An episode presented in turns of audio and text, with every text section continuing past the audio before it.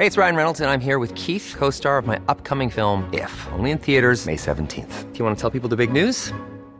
All right, I'll do it. Sign up now and you'll get unlimited for $15 a month in six months of Paramount Plus Essential Plan on us. Mintmobile.com slash switch. Upfront payment of $45 equivalent to $15 per month. Unlimited over 40 gigabytes per month. Face lower speeds. Videos at 480p. Active Mint customers by 531.24 get six months of Paramount Plus Essential Plan. Auto renews after six months. Offer ends May 31st, 2024. Separate Paramount Plus registration required. Terms and conditions apply if rated PG.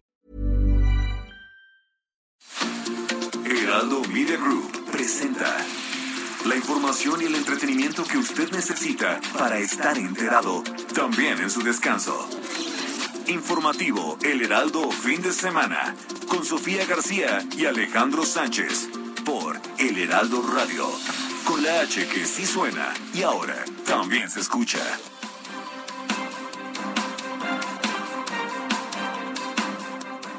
Vamos a presentar esa iniciativa y lo vamos a hacer con la participación de todo el pueblo.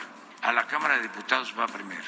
Y les adelanto, voy a proponer que sea el pueblo el que elija a los consejeros electorales y a los magistrados, de manera directa, con voto abierto.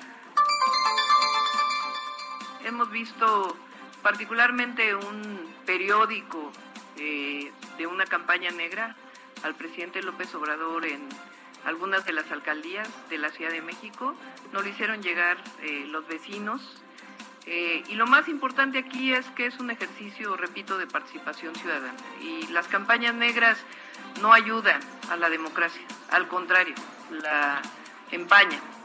Y lo que nosotros queremos es que se conozca el ejercicio y que la gente participe. Entonces hay que buscar la manera de cómo acercarnos todos para una ley que ayude al país y que pueda generar condiciones de mayor progreso. Entonces yo, yo tengo confianza en que vamos a lograrlo. Tengo confianza en que podemos como país enfrentarnos a los retos y los desafíos del presente. Y tengo confianza en que en el Senado tengamos la capacidad para consensuar una reforma constitucional en materia eléctrica, pero también en materia política y electoral. Estoy convencido de eso. Este Consejo Legislativo Migrante no tiene colores, no tiene partidos, no tiene sabores.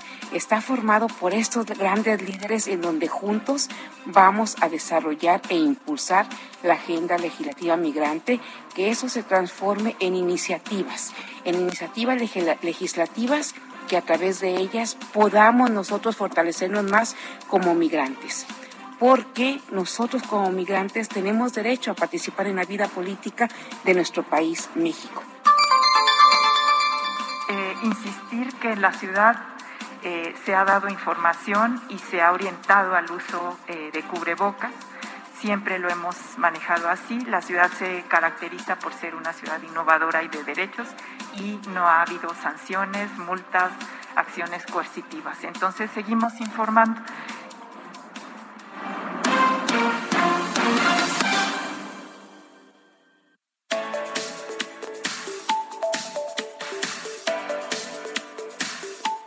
Muy buenos días, son las 7 de la mañana con 3 minutos, hora del centro del país. Yo soy Alejandro Sánchez, también le saludo a nombre de mi compañera Sofi García, que anda de cobertura periodística allá por el estado de Durango. Más tarde estaremos haciendo un enlace en vivo con ella para que nos pase toda la información referente al arranque de las campañas.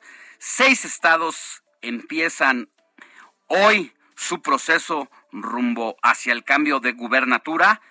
También Oaxaca, Tamaulipas y otras entidades de las que les vamos a hablar aquí. Todos los detalles sobre este arranque electoral después de tres semanas de intercampaña o silencio de los aspirantes a la candidatura al gobierno de sus, de estados y también alcaldías y en algunos casos diputaciones. Venimos aquí cuando son o deberían ser las seis de la mañana, pero con este cambio del nuevo horario de verano, pues nos están robando prácticamente una hora de sueño, porque quienes nos dormimos a la una y media de la mañana es como si nos hubiéramos dormido a las 2.30 y mientras los diputados vuelven a tomar el tema para discutirlo este lunes, pues ya se adelantó el reloj para que no se vaya a nortear, como decimos popularmente. Aquí todavía no se cambia en el reloj de la cabina el, el horario, el horario de verano, así que no se vaya a sacar de onda si de repente se me va a mí que diga una hora anterior a la que realmente estamos en este momento, pero no, espero que no pase. Son las 7 de la mañana con 5 minutos. Mire, la noticia no descansa y en este dominguito 3 de abril de 2022 hay demasiada información, no solamente relacionada a asuntos nacionales, sino también internacionales. Además de el cambio de horario de verano, estaremos abordando aquí diferentes temáticas. Una caravana de migrantes en Tijuana está estacionada buscando pasar hacia los Estados Unidos. En este caso no son haitianos, no son centroamericanos, ni mucho menos cubanos. Son decenas y decenas de refugiados de la guerra de Ucrania que han llegado en familias rotas porque ya sea que los hijos o los padres de familia pues se tuvieron que quedar allá en aquel país para enfrentar a los invasores rusos en este conflicto que ya va a cumplir casi 40 días de batallas sangrientas porque cada uno defiende por un lado su soberanía y por el otro lo que considera una adversidad del enemigo, en este caso los ucranianos, para lo que ha sido pues un proyecto en los últimos por lo menos 20 años. Y así, así, mientras tanto, mujeres y niños pequeños tienen que salir a buscar, algunos todavía hasta con sus mascotas, un nuevo lugar donde empezar, empezar de cero. Pero sin más preámbulos, así arrancamos con la información. Informativo El Heraldo Fin de Semana. Lo más importante en resumen. El gobierno de México aumentó en 137% la presencia de fuerzas federales en las aduanas marítimas y fronterizas del país de enero a febrero de este año, lo que representa el despliegue de 3.384 elementos, con lo que se ha logrado un aumento de recaudación del 16% comparado con el mismo periodo del año pasado. El presidente Andrés Manuel López Obrador dio el banderazo de salida de los trabajos de construcción de los tramos 5 Cancún-Tulum, 6 Tulum-Bacalar y 7 Bacalar-Escárcega del tren Maya e insistió en que esta obra no dañará el patrimonio ambiental ni histórico. El secretario de Gobernación, Adán Augusto López, visitó los estados de Coahuila y Sonora, donde promovió la consulta de revocación de mandato, donde reveló que el presidente López Obrador le dio permiso, así lo dijo él, para esta promoción y le advirtió que le tiene sin cuidado lo que pueda hacerle o decirle el INE. Así lo dijo el titular de gobernación, aunque parezca broma el amanecer democrático el 10 de abril, porque yo no tengo ninguna duda que aquí Coahuila dirá, no está solo Andrés Manuel López Obrador.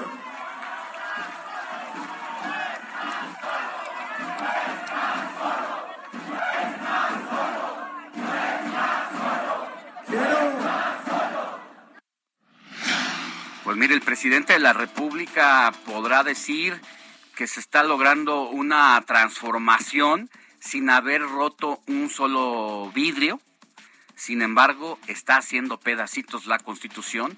No conocíamos ningún otro gobierno que violara tumultuariamente, por llamarlo de esa forma, las reglas electorales y con ello, pues algunos preceptos importantes de la Constitución de los Estados Unidos mexicanos. En más información, la Secretaría de Hacienda informó que este sábado se reportó escasez de gasolina en la frontera norte del país al señalar que existe un desbalance, así lo dijo, entre la oferta y demanda por los altos costos de los combustibles en el mundo y los precios más bajos de México respecto de los Estados Unidos. La Secretaría de Salud informó que en las últimas 24 horas se sumaron 3.300 nuevos contagios de COVID-19, así como 85 muertes a causa de esta enfermedad, con lo que el país llegó a un acumulado de 5.665.376 casos confirmados y 323.212 personas fallecidas. La Fiscalía de Michoacán informó que el síndico del municipio de Cuitzeo, Francisco Díaz Rodríguez, ha sido asesinado luego de ser privado de la libertad este sábado y que su cuerpo fue encontrado en un automóvil abandonado sobre la carretera Morelia-Salamanca. La Secretaría del Medio Ambiente de la Ciudad de México informó que brigadistas de la Comisión de Recursos Naturales y Desarrollo Rural atendieron este sábado al menos 20 incendios forestales en distintas alcaldías, pero sobre todo allá en la de Tlalpan, lo que ha generado la presencia de humo y olor a quemado en varios puntos de la ciudad.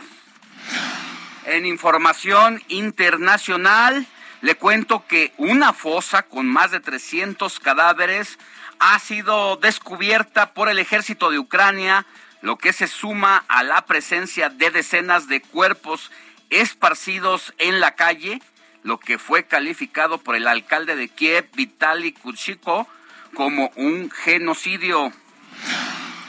La agencia de noticias polaca PAP informó que las fuerzas rusas destruyeron este sábado la refinería de Kremchuk, ubicada en el centro de Ucrania y la mayor de este país, así como los depósitos de combustible y lubricante aledaños a este complejo petrolero.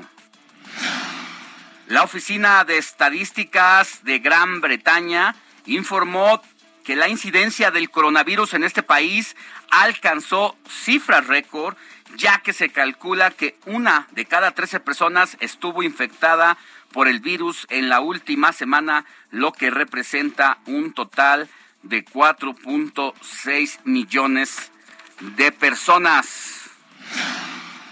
Vamos con un adelantito de la jornada deportiva, tanto nacional como internacional, con Roberto Martínez. Muy buenos días, Alex, y a todos nuestros radioescuchas. Hoy, en el cierre del fin de semana deportivo, hablaremos de los resultados de la jornada 12 del fútbol mexicano. Y además, el Mundial de Qatar cada vez está más cerca. Y ya conocemos cuál es la conformación de los grupos. ¿Cuál de estos es el denominado Grupo de la Muerte? También conoceremos cuál es el porcentaje que tiene México para clasificar a los octavos de final y hasta para ganar la Copa del Mundo.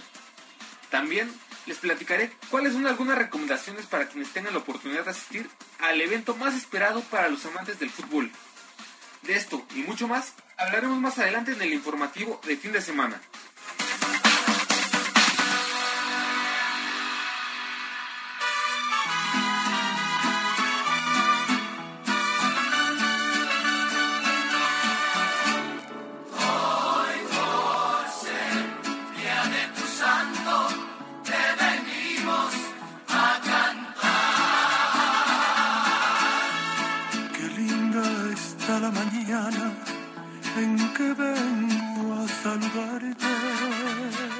Mi querida Moni Reyes, muy buen día. Este sabadito 3 de abril de 2022 con una hora menos de sueño. Pero ¿a quién tenemos que correr a abrazar en este día, mi querida Moni? ¿Cómo estás, Alex? Qué gusto saludarte. Pues sí, una hora menos de sueño. ¿Qué te crees, verdad? Que no dormí por andar viendo el reloj para que no se me hiciera tarde. Es que de repente, aunque sabes que el reloj en automático de nuestro dispositivo móvil cambia. No es necesario que lo tenga que hacer uno de forma manual. ¿Sabes que me ocurrió exactamente lo mismo? O sea, como que empiezas ahí con un tormento de, bueno, y si no se cambia, y si se me hace tarde, y si no llego al informativo como debe ser. claro. ¿Verdad? Pero bueno, pues todo salió perfecto, tengo muchas ojeras, pero al rato se quitan con un poco de corrector. Vamos a felicitar hoy, mi querido Alex, amigos, a quien lleve por nombre Ricardo. Hoy es el santo de Ricardo. Fíjate que este nombre eh, es procedente de Inglaterra y Ricardo significa etimológicamente aquel que es jefe de un ejército. Bueno, pues Ricardo nació en el seno de una familia rica y cristiana. Eh, sobresalió por su inteligencia y constancia, pero a edad temprana murieron sus papás. Abandonó los estudios y se hizo cargo de la hacienda de la familia para que el patrimonio pues no quedara desamparado. Más tarde consiguió terminar sus estudios y se ordenó sacerdote.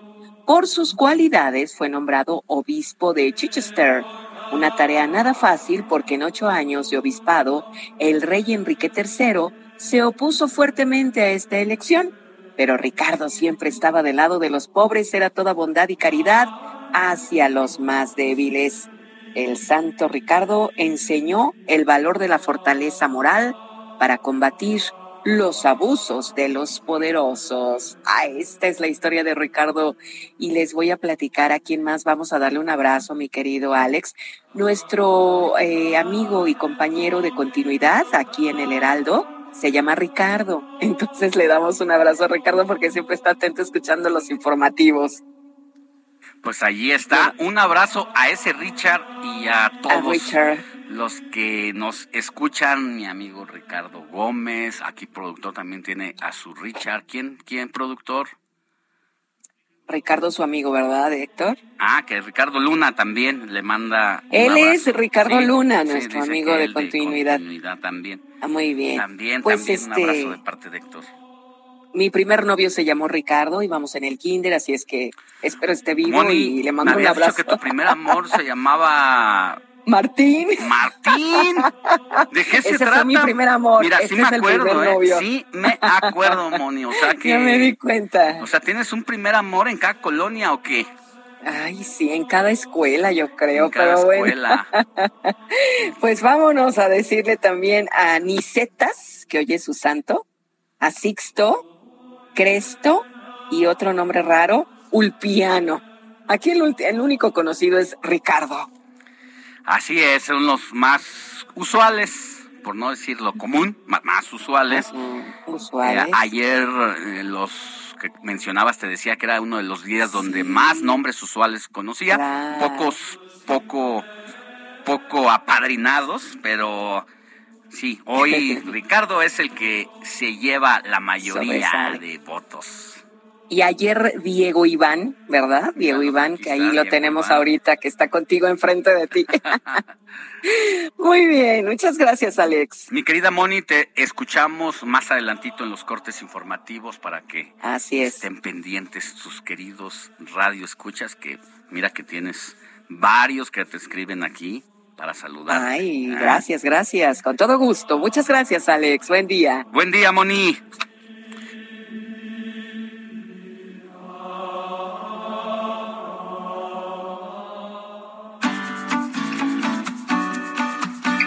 Escríbanos o mándenos un mensaje de voz al WhatsApp del informativo fin de semana 5591 63 5119.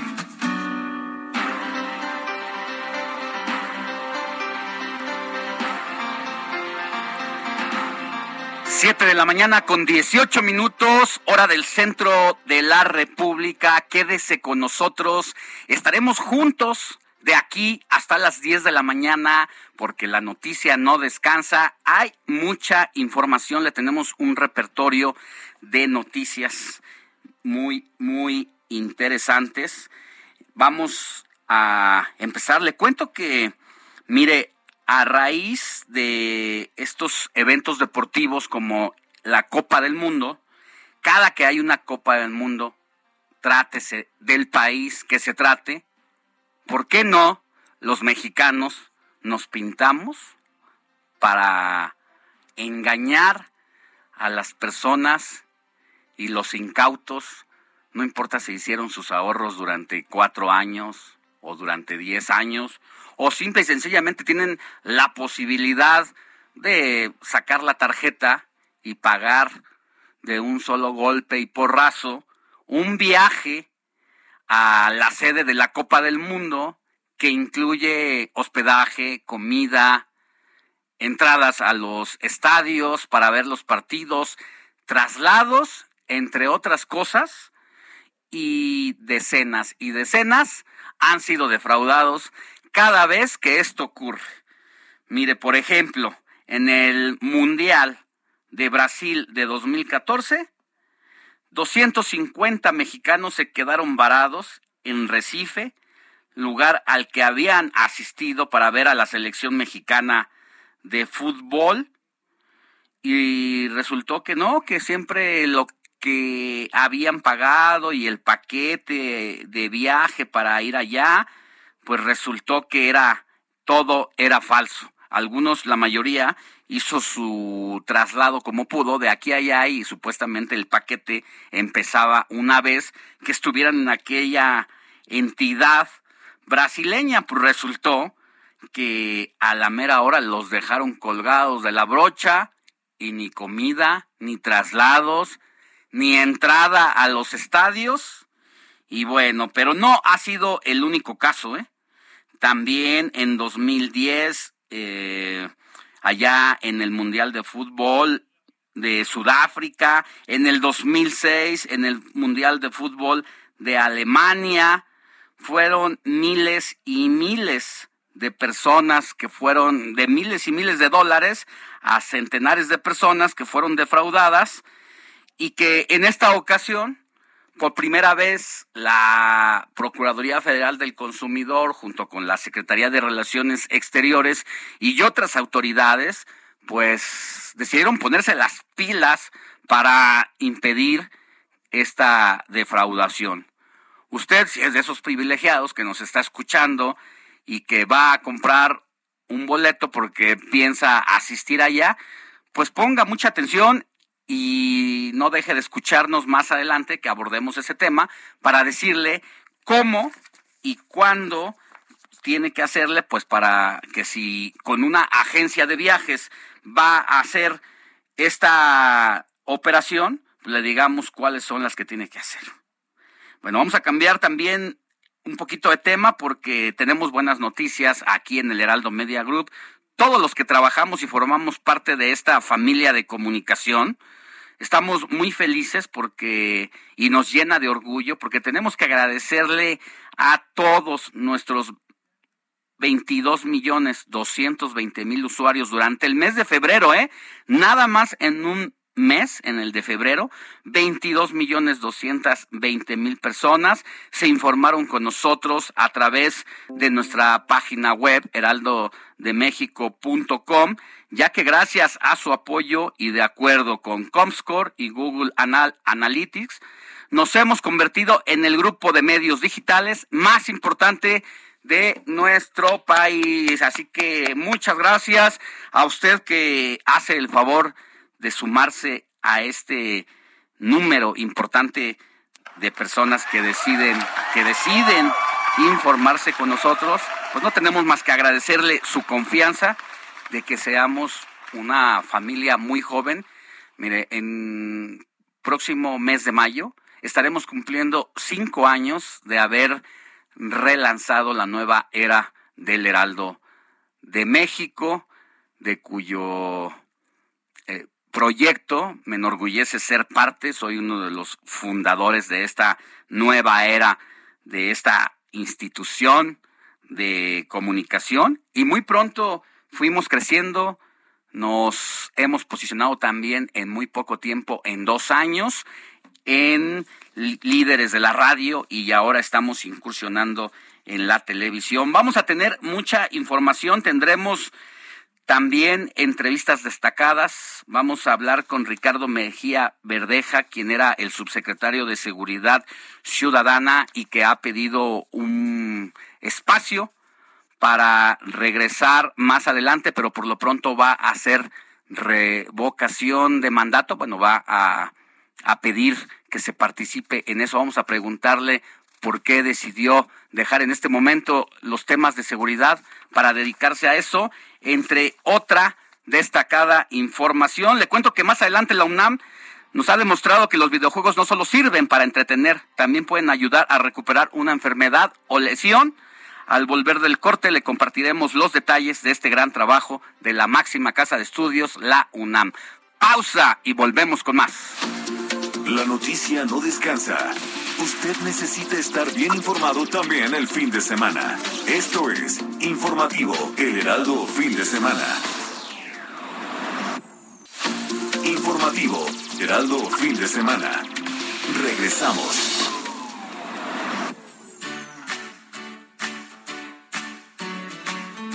¿Sabías que el reparto de utilidades es una prestación a la que muchos trabajadores tienen derecho? Si eres de esos afortunados que goza de este beneficio, deberías saber que existe una fecha límite para que la empresa te dé ese dinero. Antes que nada, ¿qué son las utilidades? Es un derecho constitucional de la población trabajadora que proporciona un trabajo personal subordinado a una persona física o moral a cambio de un salario, por lo que tiene derecho a participar de las ganancias obtenidas por el patrón o la empresa, siempre y cuando éstas se generen. Esto hace que los pocos trabajos que aún ofrecen esta prestación sean de los más buscados. Las utilidades se obtienen de las ganancias totales de la empresa. Se reparten igual entre todos los colaboradores y se toma en cuenta los días trabajados por año. De acuerdo con la página del Gobierno de la Ciudad de México, para las empresas la obligación se genera a partir del primer día hábil de abril y hasta el último día hábil de mayo y para personas físicas del primer día hábil de mayo al último día hábil de junio. Ahora bien, si tu empresa generó utilidades, pero no te las quiere pagar, puedes acudir ante la Junta Local de Conciliación y Arbitraje en la Ciudad de México. Para el caso de no contar con un abogado particular, la Procuraduría de la Defensa del Trabajo de manera gratuita realizará el patrocinio del juicio laboral ante la autoridad referida.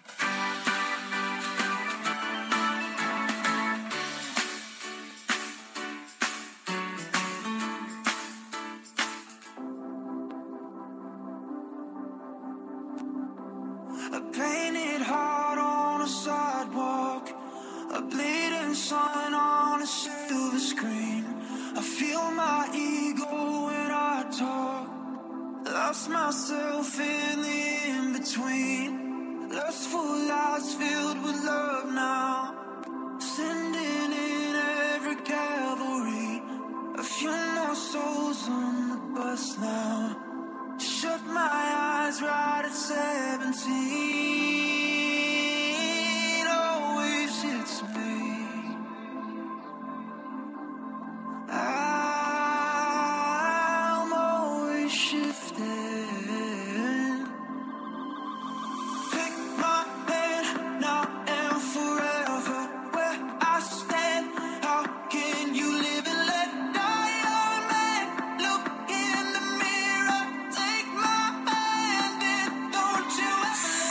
7 de la mañana con 32 minutos hora del centro de la República. que estamos escuchando? Mi querido Héctor Vieira, productor y jefe de información del informativo de fin de semana. Así es, Alex, amigos del auditorio, muy buenos días. Pues eh, empezamos la selección musical de este domingo con un tema de estreno, una de las bandas más reconocidas eh, del pop rock de los últimos tiempos, eh, Five Seconds of Summer.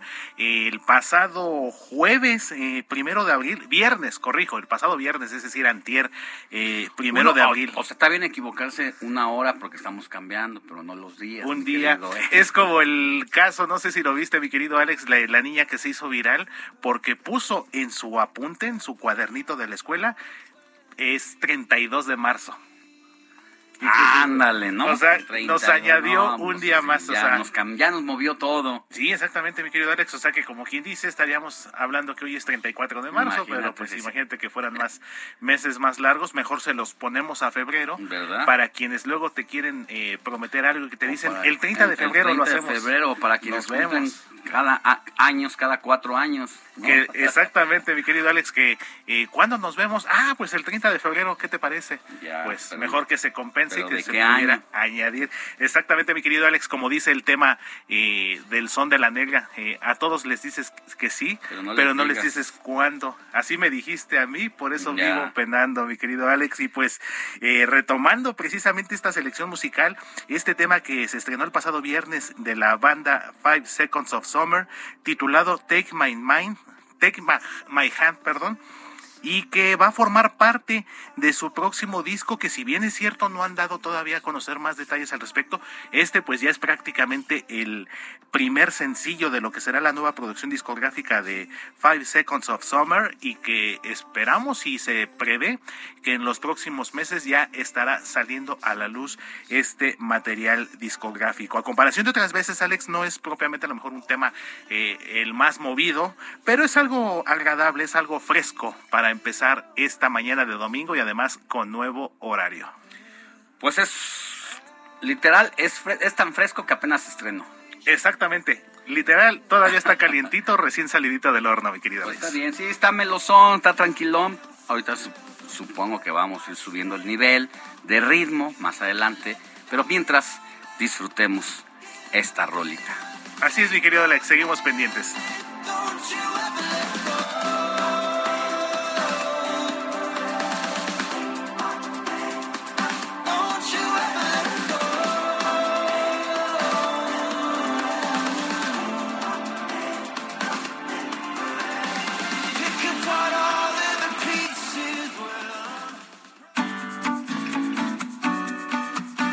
Escríbanos o mándenos un mensaje de voz al WhatsApp del informativo fin de semana 5591 63 5119.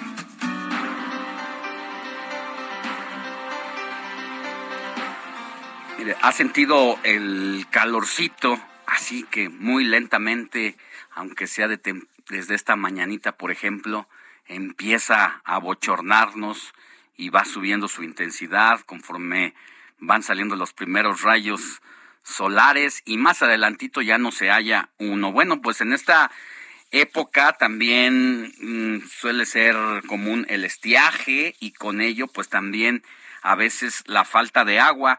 Vamos a entrevistar también más adelante a Jimena García Ramírez, directora general de Servicio de Usuarios del Sistema de Aguas de la Ciudad de México, para que nos diga cuáles son las acciones que se están tomando aquí en la capital del país en torno a esta problemática por el desabasto de agua. También vamos a hablar con Heidi Osuna, ella es directora general de la agencia Encol, porque en su más reciente encuesta calificó o estudió uno de los temas que no habían sido abordados desde esta óptica de casas encuestadoras que hacen pues eh, sus conversaciones de forma directa con la gente para sentir qué están pensando, cuál es su sentir, básicamente.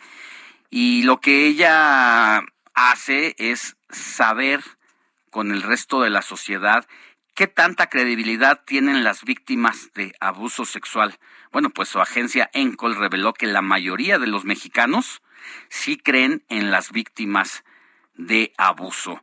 Y también vamos a tener eh, pues una entrevista con quien lleva a cargo el primer Consejo Legislativo Migrante, una iniciativa binacional que, en favor de nuestros conacionales, que ha sido todo un tema, estas caravanas migrantes que vienen desde el sur del país y que buscan llegar a los Estados Unidos en busca de una vida mejor.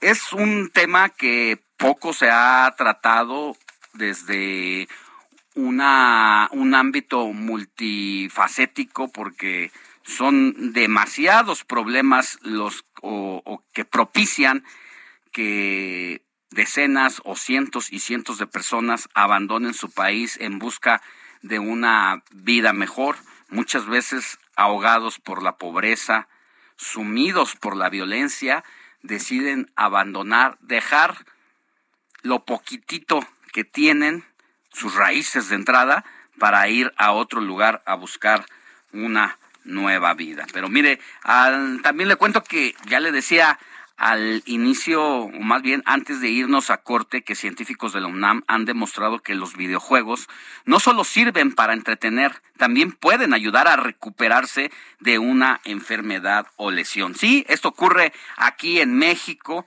gracias a científicos del, del laboratorio de investigación y desarrollo de aplicaciones interactivas para la neurorehabilitación del Instituto de Fisiología Celular de la UNAM, ya presentaron avances de cuatro videojuegos que se encuentran en fase de prueba, las cuales o los cuales coadyuvan a la recuperación de la función cognitiva motriz en pacientes con enfermedad vascular cerebral. Lo anterior, de acuerdo con Joa Simon Ramírez, maestro en computación y programador de aplicaciones interactivas para neurorehabilitación, quien intervino en la Semana del Cerebro 2022. Ahí expuso que esta situación, estos problemas de enfermedad vascular, son segunda causa de muerte y la primera de discapacidad adquirida en adultos a nivel mundial. La edad promedio de casos en México prosiguió es de 73 años atribuibles a cambios fisiológicos en las estructuras vasculares. Dice que el 75% de los supervivientes tendrán secuelas a lo largo de su vida. Y a eso agréguele la transición epidemiológica, pues va a provocar 30 millones de casos cada año y 200 millones de sobrevivientes en el mundo para 2050, de acuerdo con el organismo. Precisó que estos desarrollos universitarios son probados en pacientes del Instituto Nacional de Neurología y Neurocirugía Manuel Velasco Suárez. Los videojuegos son Charlie's Escape, el cual aborda los movimientos de apertura de la mano, se aboca a la movilidad del hombro. Topocrisis está dirigido a los movimientos amplios y seguros en las muñecas y sándwich manía, que se enfoca en el trabajo de dedo pulgar. Ello indicó debido a que los a las principales consecuencias y complicaciones son la hemiplegia, parálisis de la mitad del cuerpo, así como espasticidad, que es la tensión muscular en codo, muñeca o dedos. Además, de déficit cognitivo en la atención, memoria, funciones ejecutivas y orientación visoespacial, entre otras. Bueno, pues ya está esta rehabilitación virtual, que es un tipo, un tipo de tratamiento terapéutico que generalmente se aplica a través de juegos formales en conjuntos con sensores, sensores y posición y movimiento. Algunos de los beneficios probados son mejoramiento del aprendizaje motor al integrar múltiples procesos sensoriales junto con procesos cognitivos. Bueno, pues buenas noticias para ayudar a la recuperación de la función cognitiva y motriz en pacientes con enfermedad vascular cerebral. Seguimos con más. Informativo El Heraldo, fin de semana, con Sofía García y Alejandro Sánchez. Síganos. Vámonos con Paris Salazar, nuestro compañero reportero, porque tiene información relacionada a Ricardo Monreal y lo que dice sobre la reforma eléctrica y electoral propuestas por el presidente López Obrador. Buenos días, Alejandro. El coordinador parlamentario de Morena en el Senado, Ricardo Monreal, confió en que se logrará la aprobación de la reforma energética y electoral en la Cámara Alta. Durante su cátedra, como parte de la maestría en Derecho que imparte en la UNAM, Ricardo Monreal reveló que ya dialoga con cada uno de los coordinadores parlamentarios para alcanzar acuerdos en las reformas eléctrica y electoral. Entonces hay que buscar la manera de cómo acercarnos todos para una ley que ayude al país y que pueda generar condiciones de mayor eh, progreso. Entonces, yo, yo tengo confianza en que vamos a lograrlo. Tengo confianza en que podemos como país enfrentarnos a los retos y los desafíos del presente. Y tengo confianza en que en el Senado tengamos la capacidad para consensar una reforma constitucional en materia eléctrica pero también en materia política electoral. Estoy convencido de eso. Ricardo Monreal señaló que una vez que se apruebe la reforma energética que presentó el presidente Andrés Manuel López Obrador a la Cámara de Diputados, las y los senadores actuarán con responsabilidad. En el Senado de la República estamos a la espera de la aprobación de esta iniciativa constitucional enviada por el presidente y actuaremos con responsabilidad. Aunque yo he afirmado, sé que ha generado molestia, he afirmado siempre desde un principio que la reforma planteada por el presidente eh, debe de enriquecerse. veo difícil que en los términos en que se planteó pase sin ninguna modificación, en el Senado al menos. Porque... Ricardo Monreal aclaró que todavía no se formaliza la propuesta de reforma electoral que anunció el presidente López Obrador. Sin embargo, por lo expresado, se trata de un proyecto innovador para disminuir el costo de los procesos electorales, la urna electrónica, el voto de los mexicanos en el extranjero y el uso de la tecnología para establecer un voto confiable y seguro. Esta es la información. Muchas gracias, mi querido Paris Salazar.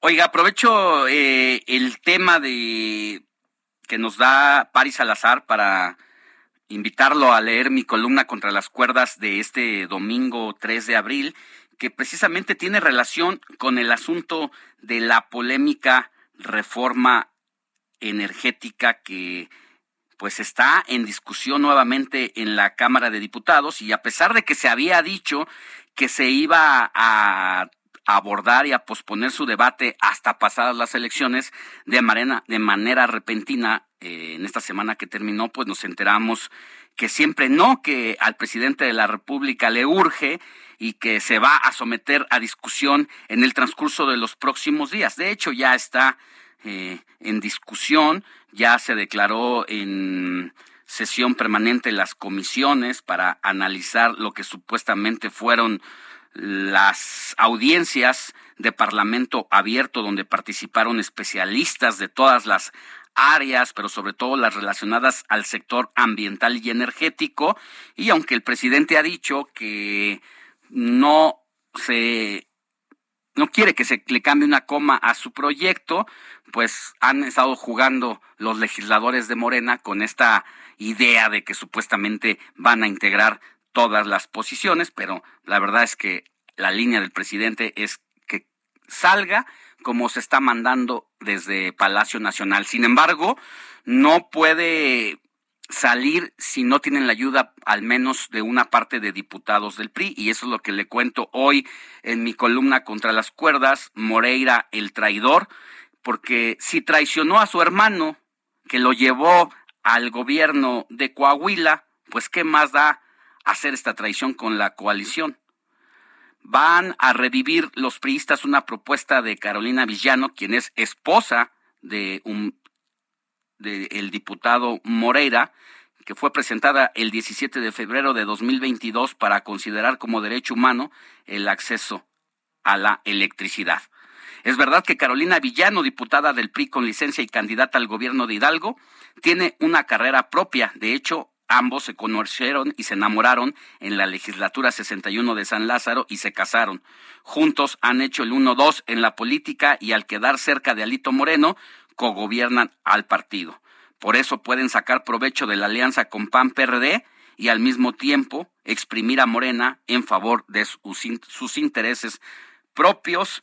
Búsquela, ahí está eh, mi columna contra las cuerdas en el Heraldo de México para que se entere de todo lo que viene en torno a esa, a esa discusión. Escríbanos o mándenos un mensaje de voz al WhatsApp del informativo fin de semana 5591 63 5119.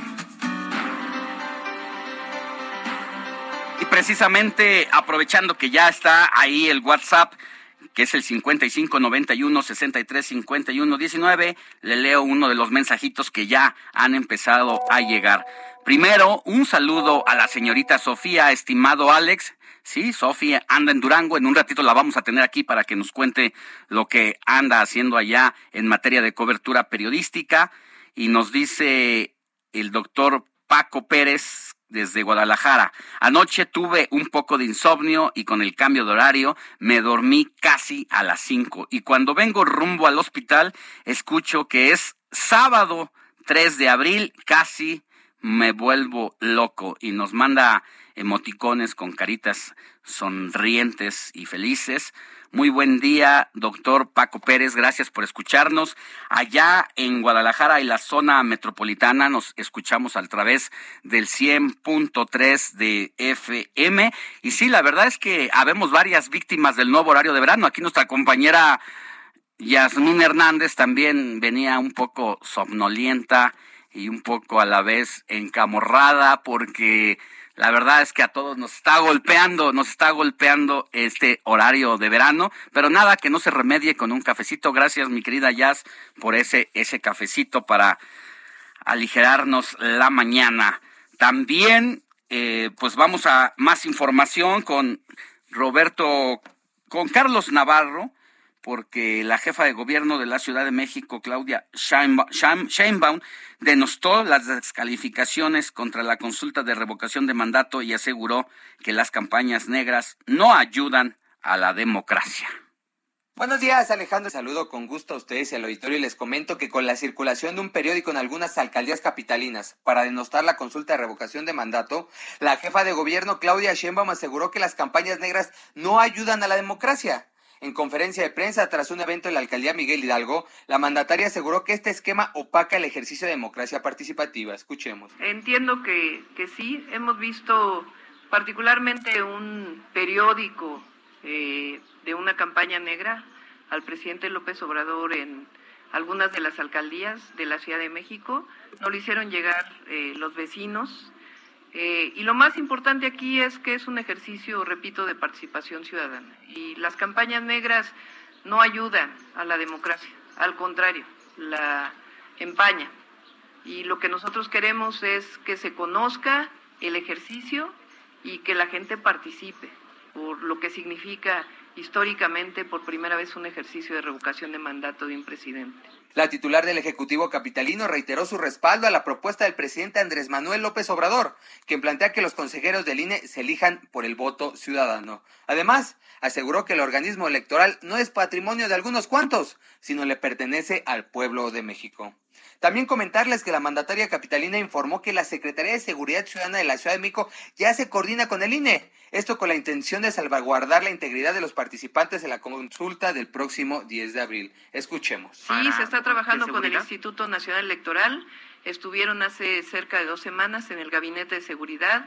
Lo recibimos y está trabajando la Secretaría de Seguridad Ciudadana en el resguardo de paquetes, como normalmente se hace, en el traslado, todo el apoyo que normalmente se da eh, a cualquier elección se dará en esta ocasión. ¿Ya se tiene número de uniformados desplegados en la ciudad? Sí, no lo tengo en este momento, pero desde ahora están cuidando los paquetes porque ya llegaron. Alejandro, la información que les tengo.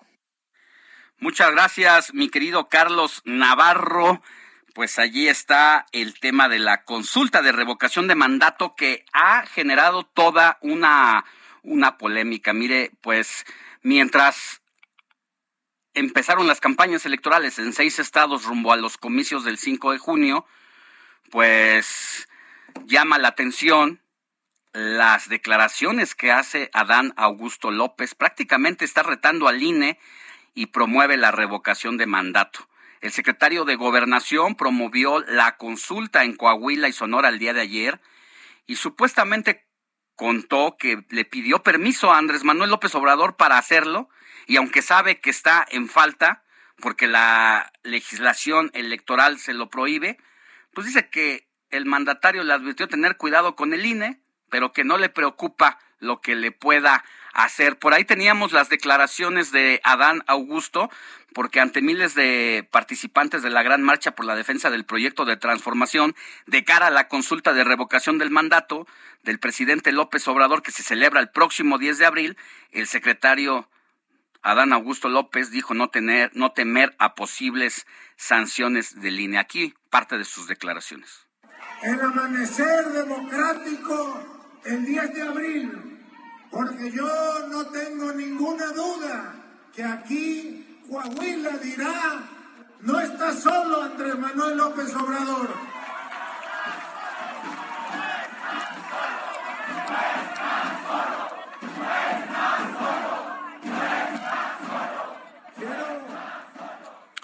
Bueno, pues se acuerda cuando el presidente de la, el, el entonces candidato a presidente, Andrés Manuel López Obrador, mandó al diablo las instituciones, pues aquí nos lo están confirmando, ¿eh? Mire, vamos a recordar cuando lo dijo el presidente López Obrador, al diablo las instituciones. Se vayan al diablo sus instituciones.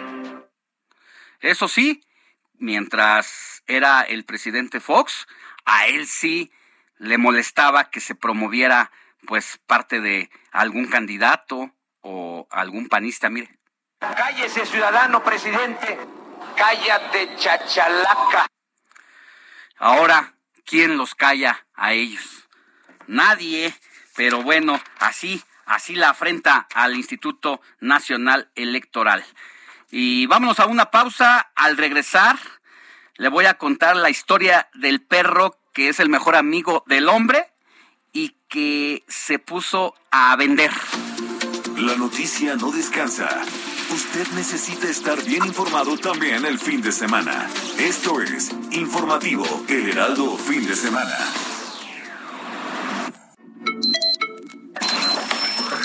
Noticias a la hora. Heraldo Radio le informa.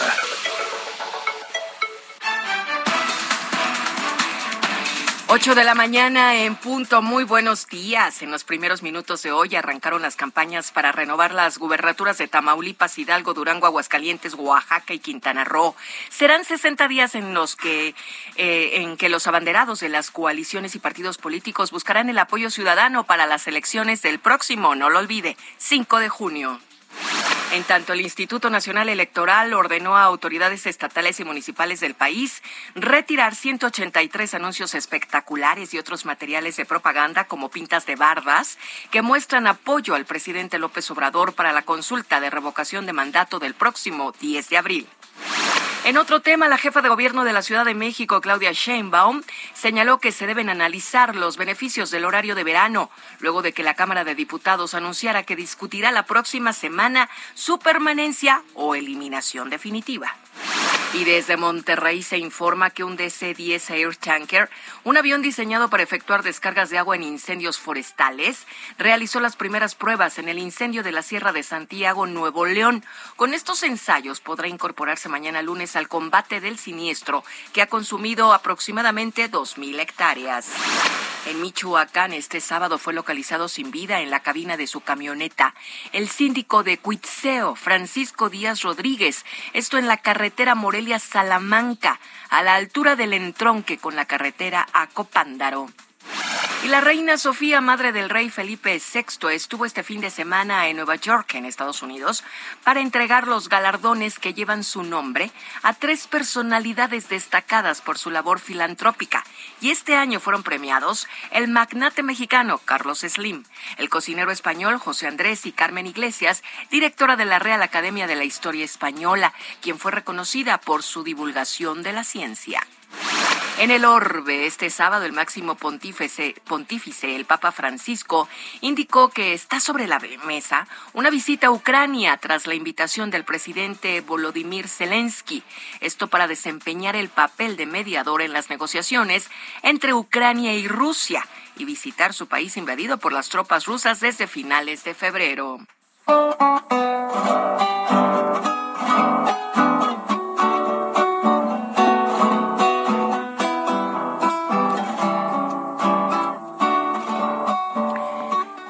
Billete de 50 pesos con la imagen de un ajolote y que compitió con otros 20 billetes fue ganador del premio del billete de banco del año 2021, otorgado por la Sociedad Internacional de Billetes de Banco.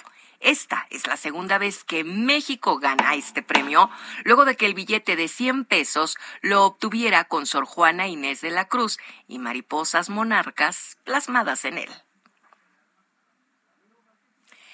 Son las 7 de la mañana en este momento con tres minutos, tiempo del centro de México.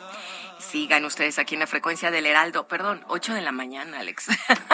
Moni, no te preocupes, eso dije que Ay, yo ya había pedido disculpas por adelantado porque le dije no se saque de onda, si se nos va la hora, pero con esta somnolencia que yo me cargo. Oye, pero te diste cuenta que empecé bien el corte, 8 de la mañana. bien. Y ahorita volteo a ver el reloj que tenemos en la cabina de transmisión y no se ha cambiado, ¿verdad? Es- eso nos va a pasar Nos va a y nos pasar. pasa cada año Dios que hay mío, este cambio sí. de horario. Por eso Claro. ya, ya ojalá un día se quedara el mismo horario de siempre Ay, para no estar sí. batallando esto. Voto porque, porque sí. como bien dicen, hoy nos robaron una hora de sueño y ya recuperarla no, va a ser fácil. Pues se va a llevar unas semanitas. Bueno, 8 de la mañana, 4 minutos, tiempo del centro de México. Los invitamos a que sigan aquí en la frecuencia del Heraldo Radio, escuchando el informativo fin de semana en este momento con Alex Sánchez. Le informó y le saluda y gracias y perdón, Mónica Reyes. La reina de la canción y la belleza, tan bonita, tan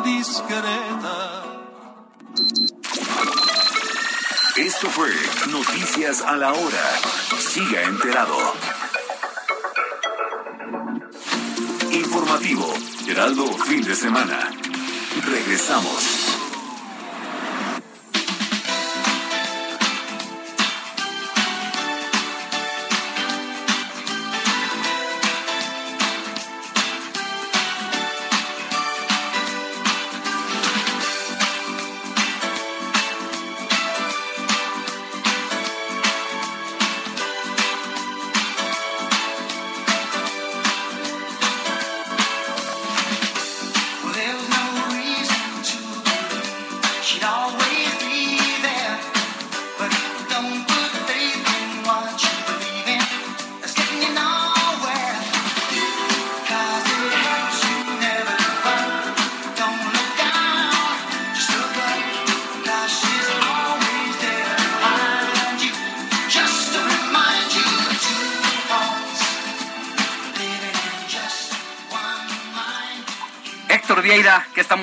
Ahora?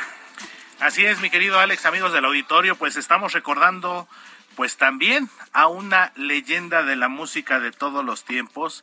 ¿Quién no se identifica con este timbre de voz, con estos acordes? Uno de los grandes cantantes de, de todos los tiempos, como lo es el británico Phil Collins, quien a sus 71 años de edad, mi querido Alex, pues ya puso fin a su carrera y ya como pues como artista en activo y con la agrupación Génesis, esta agrupación con la que prácticamente saltó a la fama, eh, de ahí se lanzó ya como solista y cosechó un importante eh, número de canciones eh, exitosas. De hecho, esta semana fue el concierto de despedida. Lamentablemente Phil Collins atraviesa por una situación complicada en cuestiones de salud, eh, algunos padecimientos, lo que se suma a la pérdida del oído, del sentido del oído, y pues unos temas también ahí personales con, con la ahora ex esposa. Entonces, eh, estamos escuchando este tema titulado Two Hearts. Esta canción, Alex, se lanzó en 1988, forma parte de la banda sonora de una película titulada Booster. Y bueno, este, este genio de la música, pues dice adiós. De hecho, en el concierto que ofreció junto con Genesis esta semana allá en, en Londres, pues agradeció el apoyo del público durante más de 40 años de carrera y como bien lo dice, llegó el momento de buscar un, un trabajo verdadero, es momento de trabajar verdaderamente, así como que haciendo alusión de que acababa ya su trayectoria artística, pues ya, más que nada pues para, para descansar, para atender sus múltiples problemas de salud y pues yo creo que ya sobre todo también para estar más tranquilo en lo que es pues siendo realistas, pues ya la, la parte, el, declive ya de su, de su vida. Digo, si bien es cierto, no es tan grande, son 71 años, pero bueno, eh, ya, ya es un, un factor para externar cuidados, Alex. Así es, pues mira, la verdad es que se le va a extrañar a este genio de la música porque además de ser cantante, de ser baterista, es productor, es Compositor. compositor y hasta actor. Exactamente, también hizo sus minutos. Políglota. O sea, imagínate, es la verdad un genio de la música, del arte y se le va a recordar, yo creo que toda la vida como uno de los grandes que sentaron un precedente en la música de manera internacional. Así es, mi querido Alex, eh, éxitos como eh, Do You Remember, eh, también como Another Day in Paradise. Muchos, eh, a lo mejor los más jóvenes, lo recuerdan también por este tema titulado You'll Be in My Heart, que forma parte de la banda sonora de El Rey León, allá por la década de los 90, una de las películas de Disney Tarzan.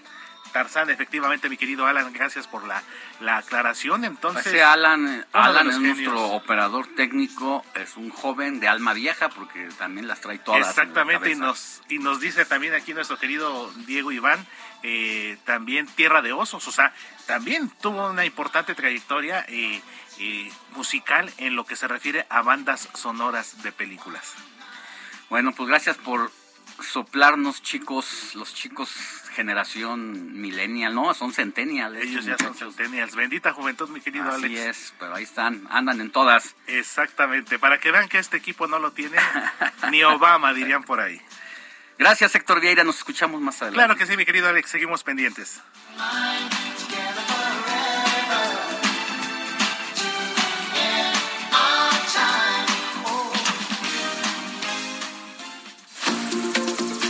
Informativo El Heraldo, fin de semana, con Sofía García y Alejandro Sánchez.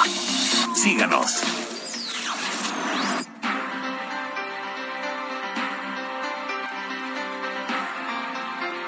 Ya le adelantaba antes de ir al corte una bonita historia. Mire, en redes sociales se difundió a un perrito que está causando sensación. Ya sabe que el tema de los perritos siempre va a ser agradable, debido a que se ha convertido en el ayudante de ventas de su dueño, un comerciante de carne de pollo en el mercado municipal de Tula de Allende, en el estado de Hidalgo. Alitas marinadas, precios de mayoreo, sígueme. Con esta leyenda descrita en una cartulina que carga en el lomo, el perrito llamado Elliot recorre los pasillos del mercado para invitar a los clientes a que compren el establecimiento de su amo y así incrementar las ventas. A través de la cuenta de Facebook, el Jale Tulense, se difundieron las imágenes de Helio, quien ha causado asombro y ternura entre los asistentes a este centro de abasto, cuyos locatarios continúan recuperando sus ventas tras la emergencia sanitaria por el COVID-19 y por si fuera poco, por la catástrofe del desbordamiento del río Tula en septiembre pasado, que dejó afectaciones materiales y económicas. En estos tiempos, después de pandemia y de la inundación del río Tula, hasta el perrito Elliot tiene que andar duro en el jale para poder ayudar a sus dueños y tener para sus croquetas. Se lee en la publicación de las fotos del perrito que se ha convertido en un atractivo para los pobladores y visitantes de otras regiones, quienes terminan comprando las alitas y el pollo en general. Además, parte de las ganancias que entran al negocio por la venta de pollo son para cubrir las necesidades de Helio, como sus croquetas, vacunas y desparasitaciones. Pues claro que este perrito se ha tenido que ganar la papa, como decimos nosotros, y ha sentado todo un precedente. Ya quisieran, como dicen allá, ya quisieran tener un perrito así como el buen Elliot, que ha dado cátedra a los mejores publicistas y mercadólogos del país. Seguimos con más. Informativo El Heraldo, fin de semana, con Sofía García y Alejandro Sánchez. Síganos.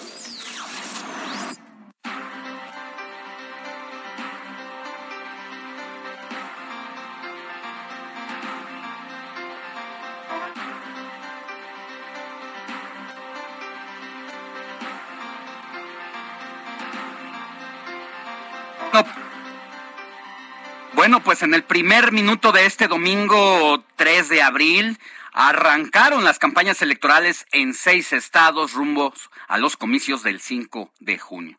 El proceso, en el proceso de este año se van a elegir un total de 436 cargos entre diputados, presidencias municipales, sindicaturas, regidurías, pero sobre todo gubernaturas. Esto pues de acuerdo con el Instituto Nacional Electoral, todo, todo quedó listo para dar el banderazo de salida a estos arranques de campaña después de más de tres semanas de silencio en el que los candidatos ya nombrados y nominados por cada uno de sus partidos no pudieron promoverse hasta el día de hoy. Y en este arranque de campañas, pues nuestra querida Sofi García, con quien tengo el honor de conducir este informativo de fin de semana, se lanzó a Durango a experimentar, a vivir, pero sobre todo a reportear una de las de las elecciones más interesantes de estas seis entidades. Sofi García, muy buenos días. Desvelada por varias razones, porque la campaña empezó al minuto uno de este domingo y además te robaron como a mí, como al resto de los que nos están escuchando, una hora menos de sueño tenemos. Así es, Alex, ¿cómo estás? Muy buenos días. Pues sí, ya, eh, como bien lo decías, en punto de la medianoche, la mayoría de los candidatos de esta seis gubernaturas ya arrancaron su campaña y acá en Durango, pues no fue la excepción. Eh, Esteban Villegas, quien es el abanderado por el PRI, PAN y PRD en esta alianza de Vamos Durango, pues salió al escenario después de ocho minutos. A las 12.08 ya estaba ahí para que, bueno, con este, pues, este meeting, con esta gente que lo acompañaba, que alrededor fueron de tres mil, ah, más o menos tres mil personas que estaban concentradas en la plaza de armas acá en Durango, bueno, pues ya te imaginarás. La verdad es que además fue un, em, un arranque relativamente eh, corto, solamente, bueno, pues como ya decía, después de casi eh, cuatro semanas ¿no? de silencio total, bueno, pues ya era el momento de salir a dar a conocer cuáles eran las propuestas que iban a dar eh, todos los candidatos, en este caso, bueno, pues Esteban Villegas, y hasta acá llegó también, pues, el presidente del Partido Revolucionario Institucional, estuvo Alito Moreno, y bueno, pues respaldando a su, a su candidato, porque hay que recordar que donde sale Esteban Villegas es justamente del PRI, pero en esta alianza pues también está arropado por el Partido de Acción Nacional y por el PRD. Había legisladores eh, de todos los partidos políticos y así también como los presidentes de cada uno de los partidos de los pues tres tres que este, conforman esta alianza. Alex, eh, de las cosas que dio a conocer Esteban Villegas en este arranque fue que bueno pues va a defender a, Durango y que bueno pues es es una obligación que él tiene con las mujeres, con la población en general de este estado para darles mayor seguridad social, mayor seguridad sanitaria, así como trabajo.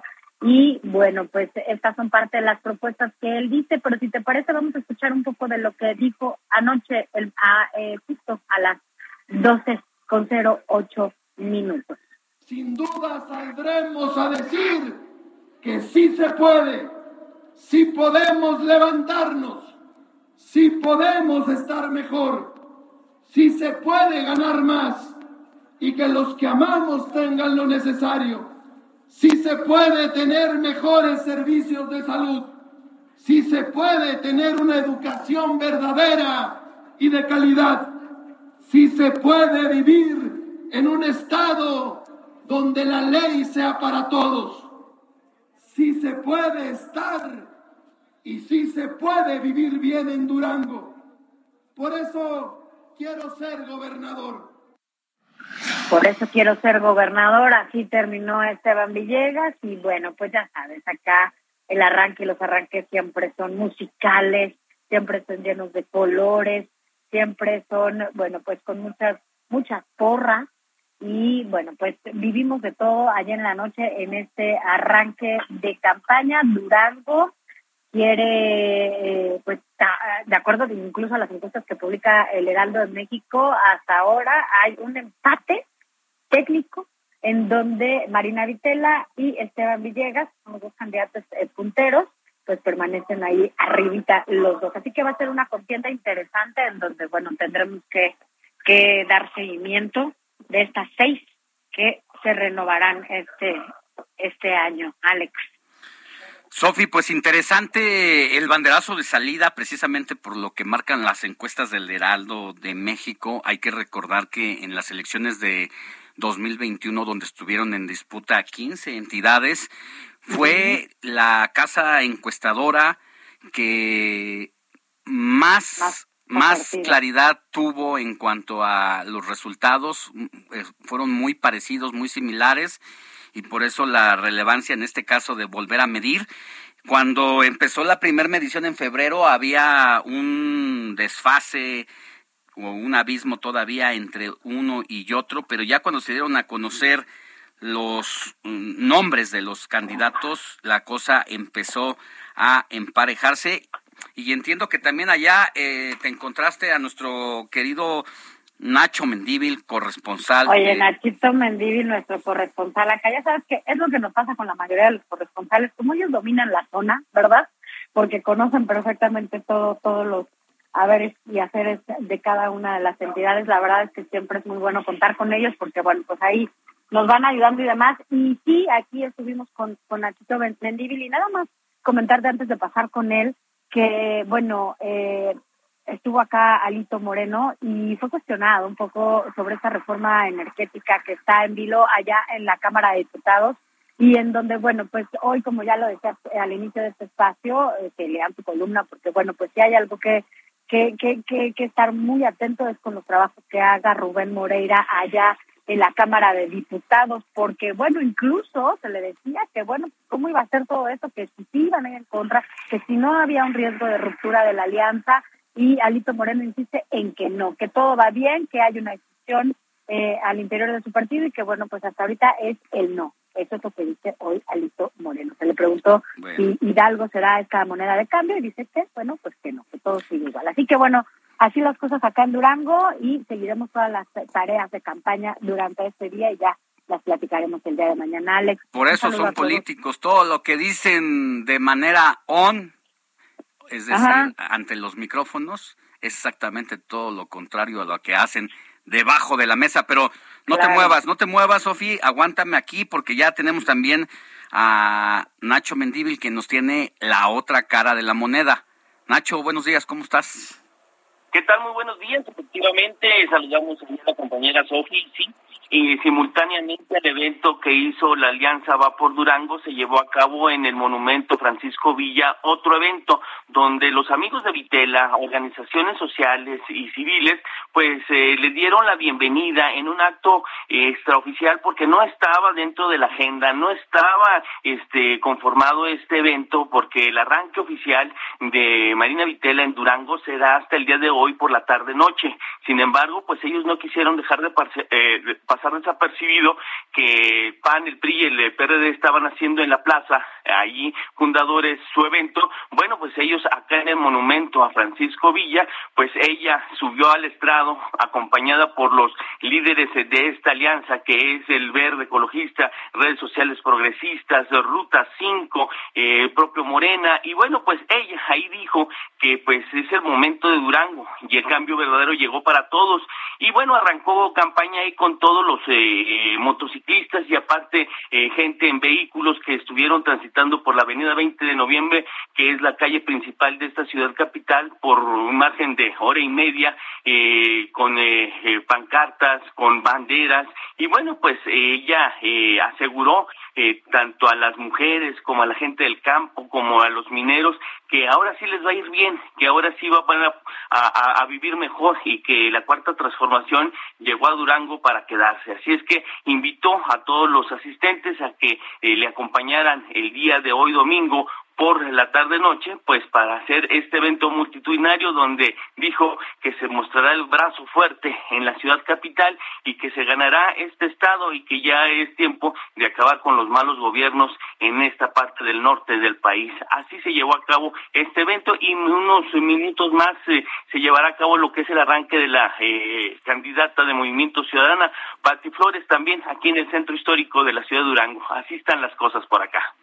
Pues muy bien, Ignacio, estaremos pendientes a ver al rato cómo les va, aunque pues parece que sí se le durmió el gallo un poco a la candidata de Morena, se le adelanta Esteban Esteban Villegas. Efectivamente, les agarraron por delante la, la caminata. Gracias, Nacho. Buen día. Buenos días, a la orden. Sofi, pues vas a seguir por allá en la cobertura. Tienes entrevistas con los aspirantes que estaremos viendo próximamente en República H.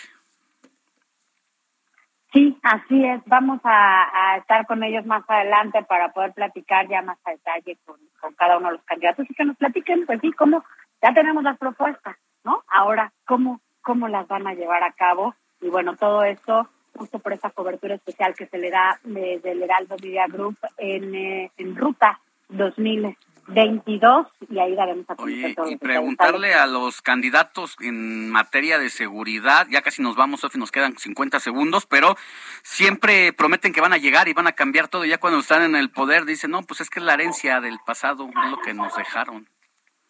Así es, ¿no? Hay que hay que preguntarles y hay que por eso te decía, ¿cómo, cómo le van a hacer, no? Así ¿Qué va a pasar? ¿Qué- qué- Pero bueno, Alex, ya daremos a conocer todos los detalles acá. Sofi, un abrazo hasta Durango y échate un caldito por mí, por favor.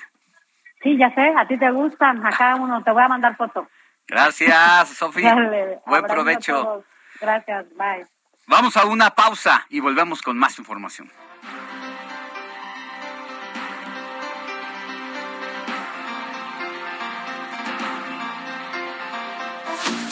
La noticia no descansa. Usted necesita estar bien informado también el fin de semana. Esto es Informativo El Heraldo Fin de Semana.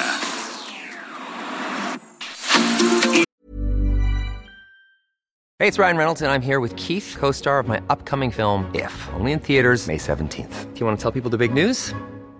All right, I'll do it. Sign up now and you'll get unlimited for $15 a month in six months of Paramount Plus Essential Plan on us. Mintmobile.com slash switch. Upfront payment of $45 equivalent to $15 per month. Unlimited over 40 gigabytes per month. Face lower speeds. Videos at 480p. Active Mint customers by 531.24 get six months of Paramount Plus Essential Plan. Auto renews after six months. Offer ends May 31st, 2024. Separate Paramount Plus registration required. Terms and conditions apply if rated PG. Informativo Heraldo Fin de Semana. Regresamos.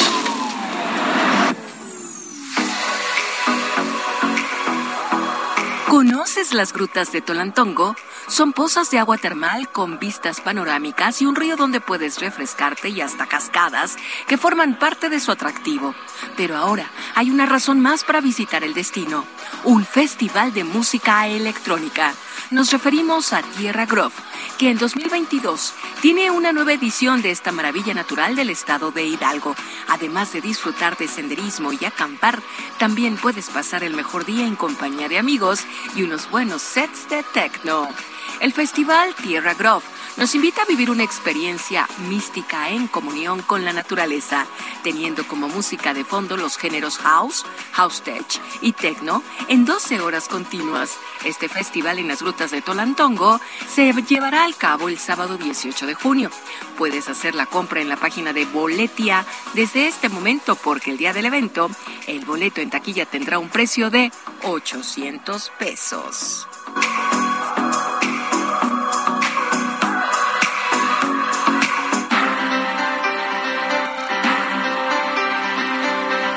8 de la mañana con 31 minutos, hora del centro del país.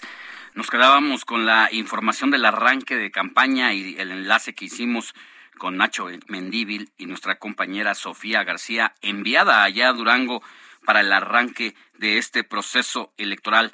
Pero ¿qué pasa también en otros estados de la República como eh, Quintana Roo, Hidalgo, Tamaulipas?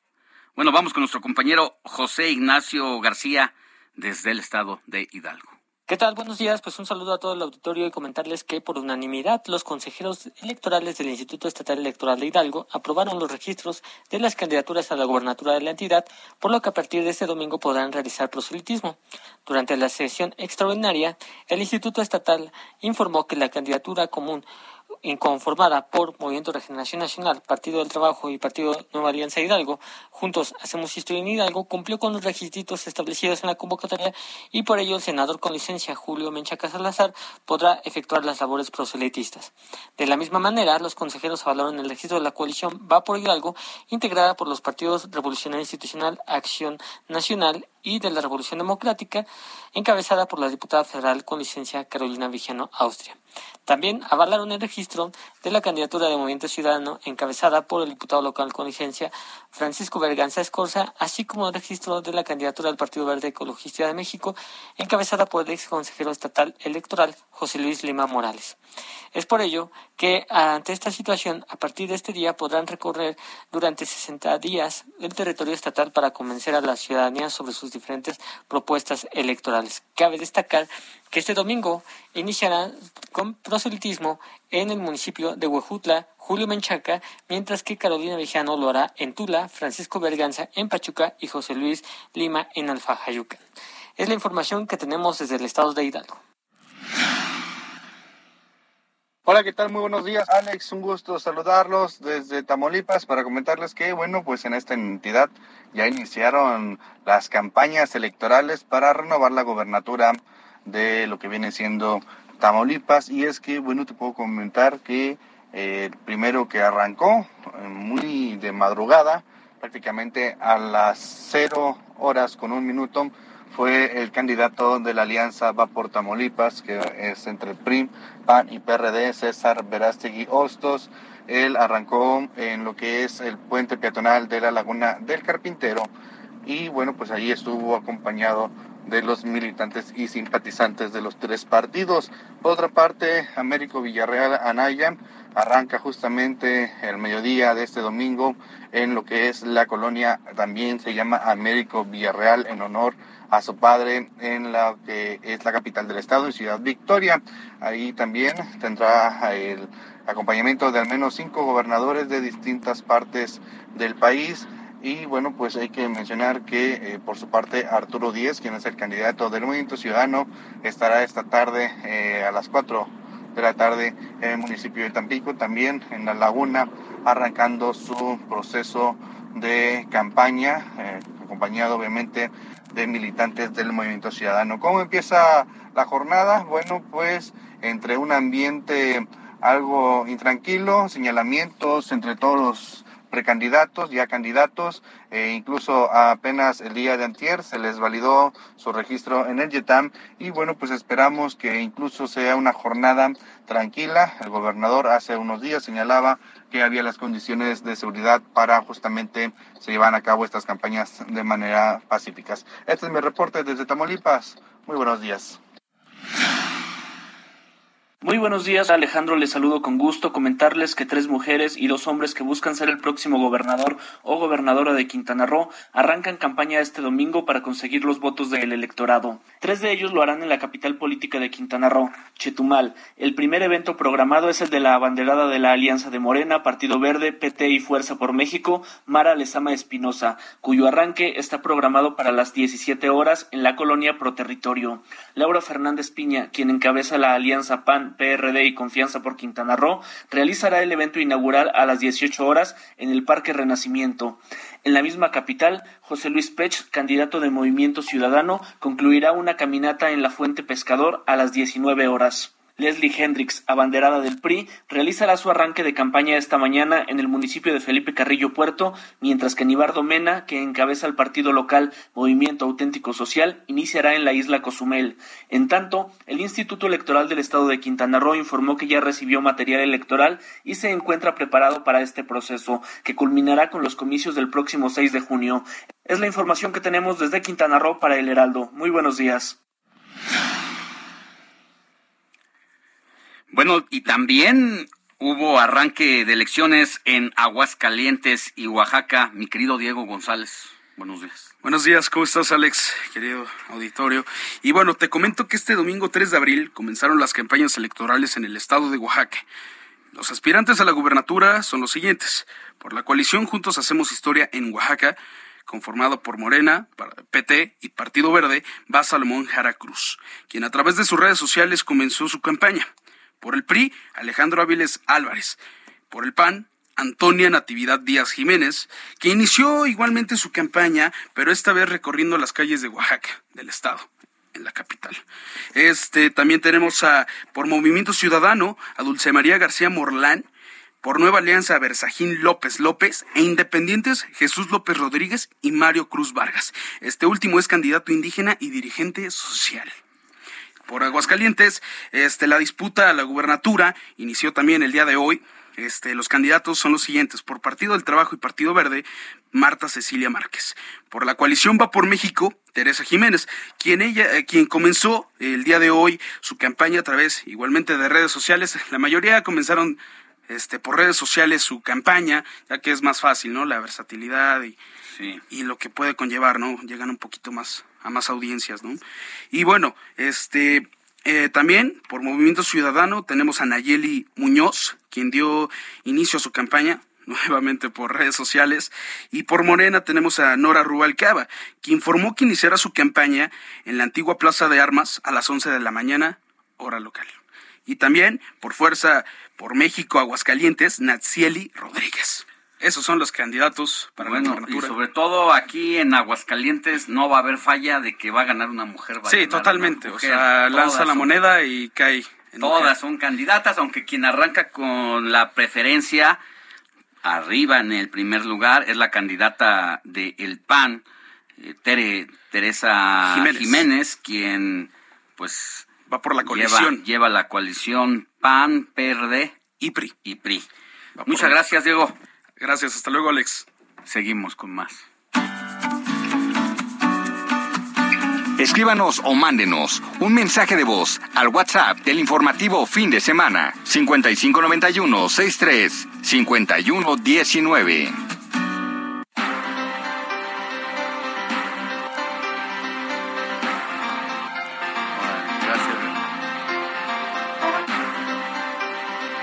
8 de la mañana con 39 minutos, hora de el centro de la República. Y bueno, no deje de mandarnos un mensajito de WhatsApp al 55 91 63 51 19 si tiene algo que reclamarle a alguna autoridad, algún bache, alguna denuncia ciudadana, háganoslo saber y nosotros aquí lo transmitimos con mucho, con mucho gusto. Vamos a seguir con la información. Ya le decía del tema del problema de a veces del desabasto de agua o el desperdicio de líquido, 40% en, tengo entendido que llega a desperdiciarse porque pues es parte de los problemas de la red hidráulica durante muchos años gobiernos fueron y vinieron y poca atención se le dio precisamente a este problema. Pero vamos a hablar del asunto con Jimena García Ramírez. Ella es directora general de servicios de usuarios del sistema de aguas de la Ciudad de México, porque ya se realizan acciones como la mitigación de fugas y obras de sectorización, por lo que también se hace un llamado a los capitalinos a cuidar este recurso. Jimena, muy buenos días. Muy buenos días, Alejandro.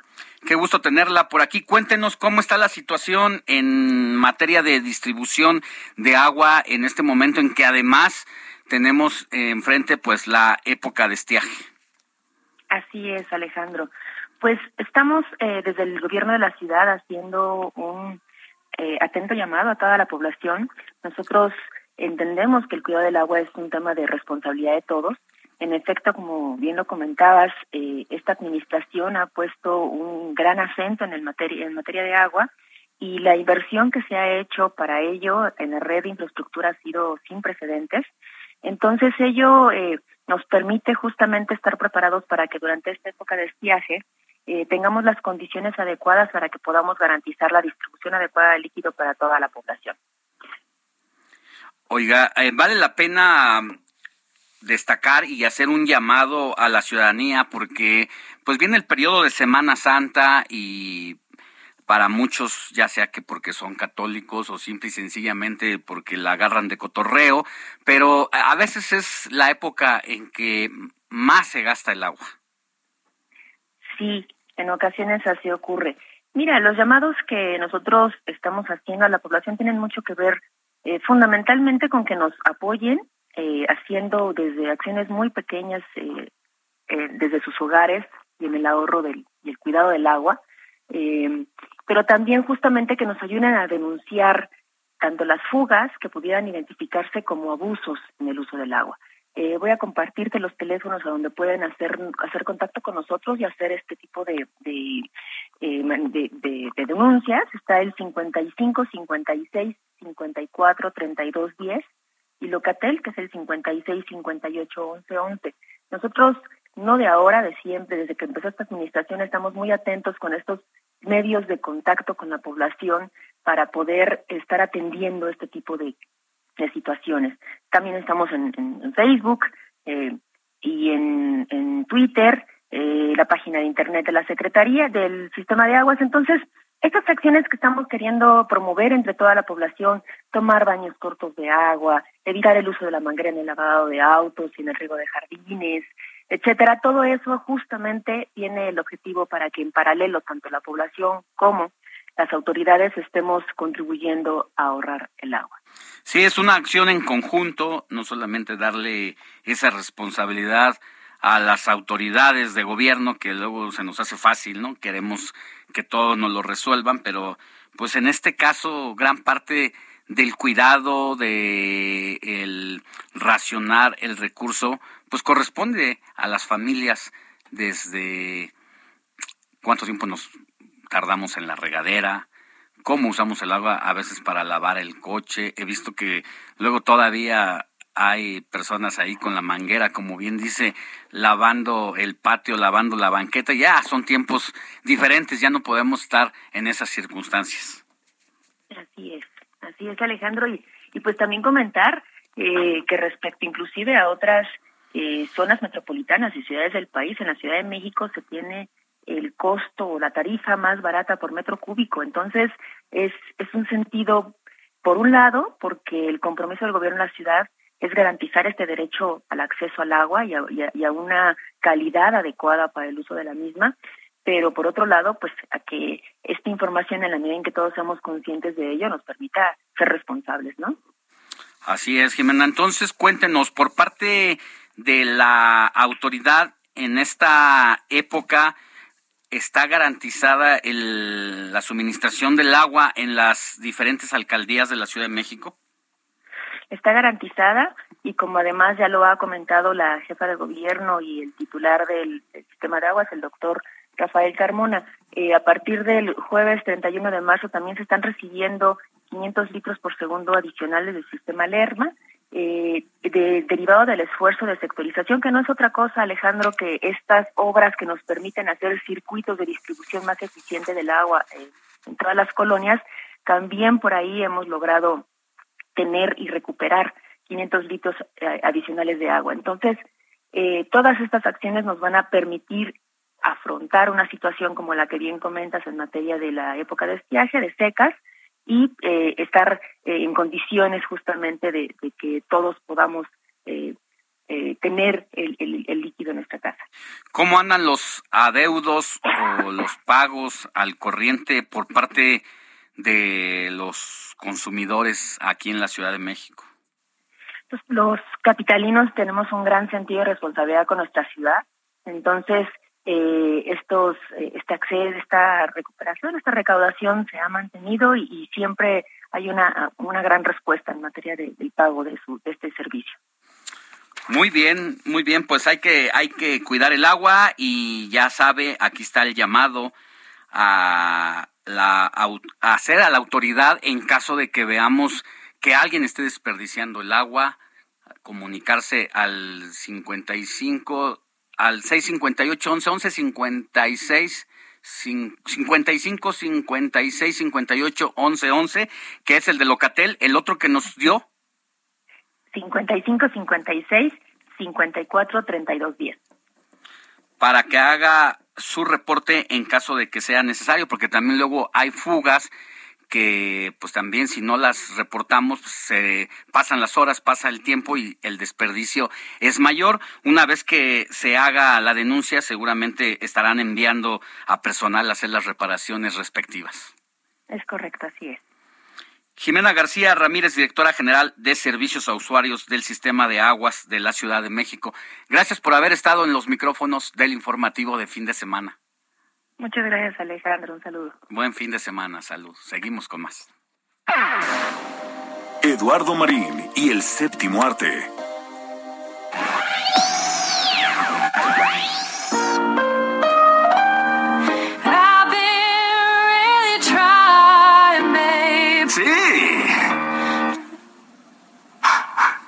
Vergüenza? Bueno. La gente a la que le asusta cantar no suele apuntarse al coro. Ruby, ¿qué te has fumado? Los compañeros me ponen nerviosa. ¿Tú eres la chica de la familia sorda?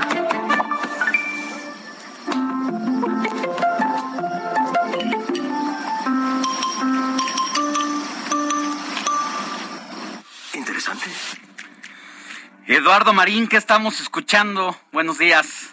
Buenos días, Alex. Encantado de estar con ustedes. Buenos días, Sofía. Pues eh, estamos escuchando precisamente de Coda, esta película que ganó el domingo pasado el Oscar a Mejor Película y que, como aquí en el, en el programa anticipamos, eh, predijimos que eh, iba a dar la sorpresa y Coda iba a ganar el Oscar a Mejor Película. Así sucedió, superó al Poder del Perro de Netflix, que en mi opinión es mejor película de mayor calidad cinematográfica.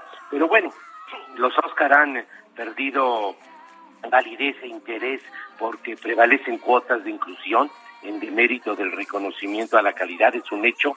Eh, Coda ganó por el tema que se enfoca en una familia de sordomudos y bueno, la academia eh, mostró así pues su eh, que son más incluyentes y eso fue lo que le dio el premio. Pero más allá de esta situación eh, aquí queremos pues aprovechar el premio de CODA, este importantísimo premio CODA, para comentar y recomendar para los despistados que no la han visto, pues la película. Es una producción de Apple, que por primera vez ganó el Oscar a Mejor Película Producción de Streaming, está disponible también en Amazon y sin duda vale la pena porque tiene cualidades, eso es innegable, es una película con un relato cálido, emotivo, se ve con agrado, se ve con gusto, la narrativa es muy hábil y es un remake, que es una característica de Hollywood, de la película francesa de hace alrededor de cinco años, La familia Bellier, sobre la hija de un matrimonio de sordomudos, que ella, pues sí, es, ella es normal, que, y que quiere lograr su sueño. Aquí en esta versión es eh, el sueño de poder cantar, de estar en el coro de la escuela, con, y precisamente su profesor de música es Eugenio Derbez, y al que, aunque tiene un papel eh, de reparto secundario, sin duda es importante su papel y eh, pues hay que felicitarlo a Eugenio Derbez porque el, aunque el Oscar fue a la mejor película y mejor guion eh, adaptado, sin duda pues él forma parte este logro. Y bueno, sin duda entonces, Sofía, pues es una buena película, sí, vale la pena, sí. Eh, yo solo he comentado que vista, en mi opinión, de ser la mejor película del año, que fue excesivo el Oscar, pero más allá de esta situación, olvidémonos del premio, eh, es una película que se disfruta y que sin duda también es valiosa porque es una película que da un testimonio de tolerancia y de respeto.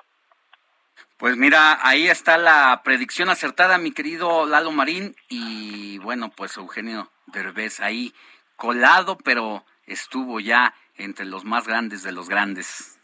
No, sin duda, sin duda, él forma parte de un elenco destacado, subió al escenario, no le toca a él eh, oficialmente, formalmente, eh, el Oscar, se entrega a los tres productores como mejor película, a, fue de mejor guion adaptado y mejor actor de reparto Troy Kotsur, que es un actor sordomudo en la vida real.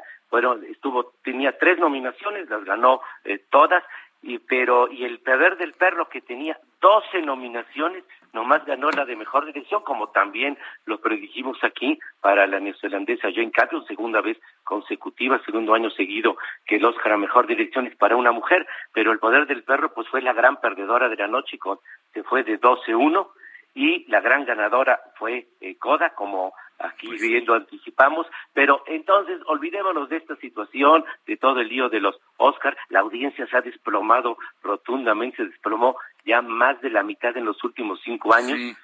eh, ahora tuvo 15 millones de espectadores, hace cinco años tuvo casi 40, en 98 había tenido 60 millones. Imagínate. porque la, la, ya ha perdido interés la ceremonia, es un hecho, pero más allá de eso, sin duda vale la pena, si no la han visto, busquen Coda, está en Apple, está en Amazon y sin duda es una película que vale la pena ver y la van a disfrutar. Nos queda un minutito y medio, pero no quiero dejar de preguntarte dos cosas que en una conversación de amigos salió una pregunta y dije, yo no soy el especialista, pero prometo eh, hacer la pregunta a mi querido Eduardo Marín, que él sí sabe de estos asuntos.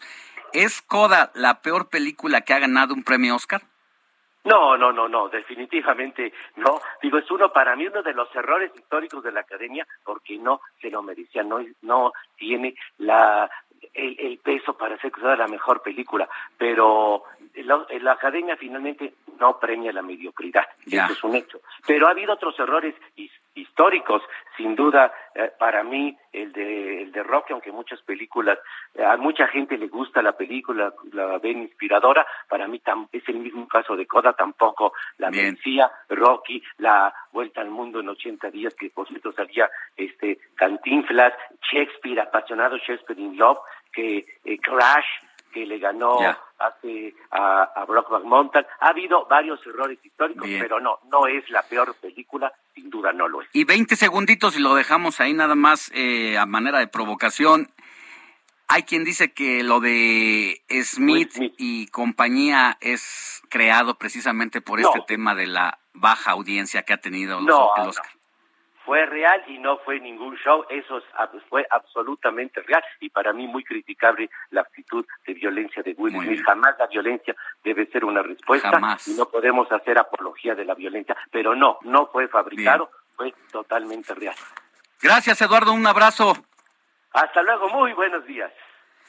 Mire, a una semana de la consulta de revocación de mandato, diversos actores políticos siguen cerrando filas para promocionar este inédito ejercicio.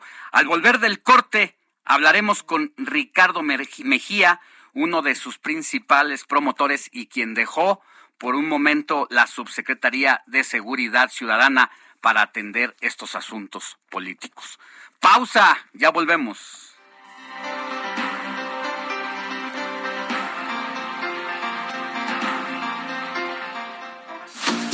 La noticia no descansa.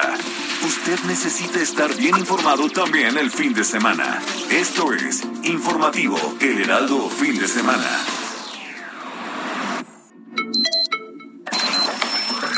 Noticias a la hora. Heraldo Radio le informa.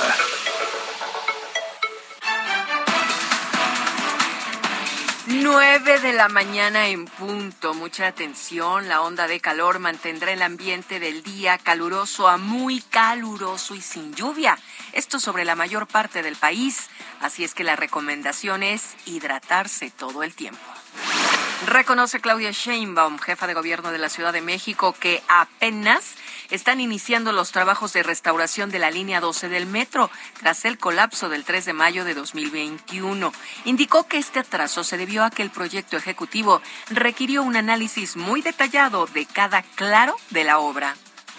El Departamento de Estado de Estados Unidos alerta a México sobre el ingreso de precursores químicos de Asia para la elaboración de drogas sintéticas y las modalidades de los grupos criminales para evadir los controles en las aduanas marítimas del Pacífico. Los precursores químicos de Asia son transportados vía marítima y arriban a los puertos de Lázaro Cárdenas en Michoacán, de Mazatlán en Sinaloa y de Manzanillo en Colima. Las drogas sintéticas se producen en laboratorios clandestinos, en espacios abiertos o cerrados. En el Orbe, las autoridades han localizado unas 15 personas afectadas por un tiroteo registrado esta madrugada en Sacramento, en California, en Estados Unidos, en las que se cuenta al menos seis personas fallecidas, según el reporte que reveló el Departamento de Policía de esa ciudad. El negociador en jefe de Ucrania en las conversaciones de paz con Rusia, David Arakamia, aseguró que Moscú aceptó oralmente las principales propuestas ucranianas y que Kiev espera una confirmación escrita.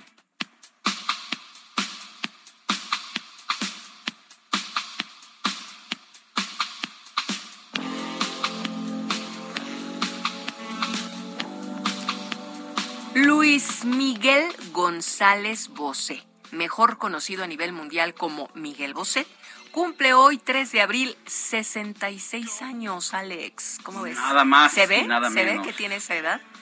Pues la verdad es que yo que lo conocí como desde que tenía cinco años y era un cantante ya, o sea, sí he visto que ha pasado el tiempo. Ahora le cuesta mucho trabajo hablar, un poco. Tiene las cuerdas ahí medio, Medio durita, sí. medio sí, duras sí. ya, un poquito pero maltratadas. es un cantantazo. Cantaba, cómo bailaba, ¿no? Sí, sí, sí. Muy bien, pues hoy cumple 66 años y tras años de una carrera exitosa, este cantante que es hispano-italo-panameño cuenta con una casa fuertemente asegurada ubicada en la Ciudad de México. ¿Sabías que él vive aquí? Fíjate que sí, porque desde que ha estado en el tema de la voz México y todo eso, justo sabía que hacía gran parte del tiempo lo pasa en México. Así es, pero fíjate que a mediados de 2021 se dio a conocer que este inmueble se encuentra en una zona padrísima de, de la Ciudad de México, en Interlomas. Y bueno, pues ahí habita con sus dos hijos que se llaman Diego y Tadeo. Y bueno, pues está totalmente cuidada, ¿no? Como debe de. Aquí en México, como Sí. debe de. ¡Qué caray! Pues felicidades, Miguel Bosé.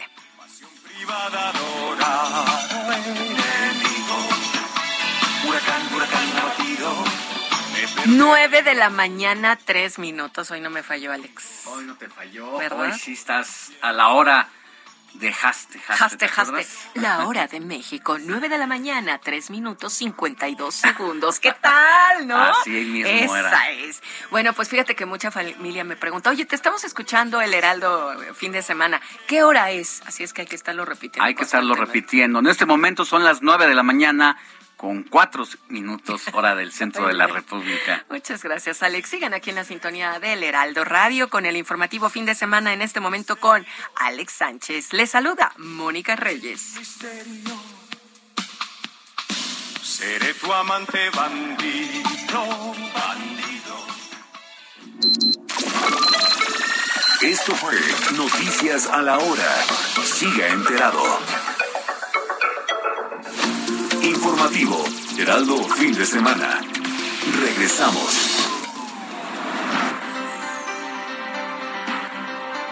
Mire, le cuento que Ricardo Mejía Verdeja, subsecretario de Seguridad Pública con licencia, fue el anfitrión en Torreón, Coahuila, su tierra natal, durante la visita de Adán Augusto López Hernández, secretario de Gobernación, del general Luis Rodrigo Bucio, comandante de la Guardia Nacional, Mario Delgado, dirigente nacional de Morena, y Carlos Manuel Merino Campos, gobernador de Tabasco, para promover la participación cívica y la ratificación de mandato del presidente Andrés Manuel López Obrador. Mejía Verdeja destacó la presencia en Torreón durante la asamblea informativa de tres mil simpatizantes de la 4T y ciudadanos de todas las regiones de Coahuila, de manera destacada maestros y maestras, después de encabezar un recorrido por la entidad en los últimos días, celebrando 13 asambleas informativas en Castaños, Musquis, Monclova, Saltillo, Allende, Nueva Rosita, Acuña, Piedras Negras, Sabinas, Francisco y Madero, San Pedro, Matamoros Viesca y Torreón. Por último, ahí Adán Augusto López Hernández y Ricardo Mejía convocaron a la unidad de los integrantes de la 4T, porque solo unidos se puede alcanzar un objetivo en común. Pero sin más preámbulos, agradecemos que esté en la línea telefónica Ricardo Mejía Verdeja. ¿Cómo está Ricardo? Muy buenos días. Bien, muy buenos días, un gusto saludarles. Cuéntenos un poquito de cómo les fue el día de ayer. Pues muy bien, fue una respuesta muy cálida, muy eh, emotiva de eh, pues de la gente que se congregó en Torreón en una asamblea informativa que corona también eh, una serie de reuniones que hemos llevado a cabo a partir del día 25 de marzo, donde la gente está participando para eh, refrendar la confianza en el presidente Manuel López Obrador eh, y eh, organizarse para participar el próximo 10 de abril en la consulta para eh, preguntarle a la sociedad si quiere o no quiere que siga el presidente Andrés Manuel López Obrador. Eh, el, secretario de Gobernación habló de la reforma eléctrica, pero también eh, se tocó el tema de pues invitar a la gente a votar como se hace en cualquier proceso eh, eh, democrático, porque lo importante es que la gente acuda a votar y, y definitivamente nosotros estamos promoviendo la participación cívica y que esta figura eh, que es democrática y que además está en la Constitución, pues efectivamente se utilice, se estrene, porque debe quedar este precedente para que aquellos gobernantes democráticos pues se sometan al juicio y a la opinión de la población. Supongo que antes de tomar esta decisión de pedir licencia de la subsecretaría de Seguridad Ciudadana, valoró la posibilidad de hacer ese alto en el camino en uno de los temas más sentidos y demandados de la ciudadanía, que es precisamente tener mejor seguridad. Usted eh, ha venido trabajando de manera ininterrumpida, conoce como pocos este, esta temática, sobre todo en este gobierno. ¿Qué es lo que le lleva a dejar en este momento los temas de seguridad para incorporarse a la promoción de este ejercicio ciudadano? Es decir, ¿por qué debió haber sido más importante esto que la seguridad? Bueno, dos, dos consideraciones. Lo primero es que aunque estemos de licencia, no dejo de estar pendiente de, de los temas. Eh, es una disciplina personal y profesional que yo tengo, eh, de estar siempre al pendiente. Eh, el tema es la movilidad, poder, poder desplazarme con libertad para hacer este tipo de reuniones. Pero lo otro también comentar que, que hay un equipo muy sólido en la Secretaría y en la Subsecretaría, con gente especialista con la cual hemos trabajado de manera cotidiana y hay también una clara eh, operatividad de los de los mandos, es decir, eh, hemos logrado institucionalizar un equipo fuerte y esto permite que, que pueda utilizar estos días eh, también para estar en libertad y no eh, devengar un sueldo si no estoy metido en una actividad de tiempo completo. Pero lo, lo otro que quiero eh, comentar es que sí es muy importante este ejercicio, eh, porque estamos sentando un precedente para el país.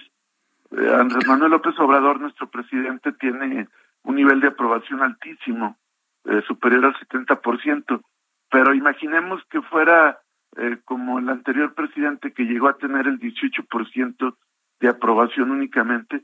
O sea, tenemos los mexicanos que, que esperarnos seis años entonces, aquí queremos reforzar el mandato del presidente López Obrador, pero también dejar este precedente para que si llega otro gobernante que no tiene la aceptación popular, que es rechazado, pues este ejercicio se vea como una práctica rutinaria de los mexicanos en ejercicio de un derecho constitucional que está consagrado en nuestra ley fundamental. Sí. Para muchos es una estrategia de marketing más de Palacio Nacional. Usted destaca la relevancia y la importancia como precedente de este ejercicio democrático por ser el primero en su tipo. Pero no le dan recursos al INE para poder instalar todas las casillas que se requieren para alentar este proceso y que el reto es que sea vinculatorio, es decir, que para que funcione y se tome en cuenta el sí a la revocación o no, eh, se tiene que participar por lo, menos 37 millones de personas en edad de votar, pero con la falta de instalación de casillas, pues parece que eso no se va a lograr.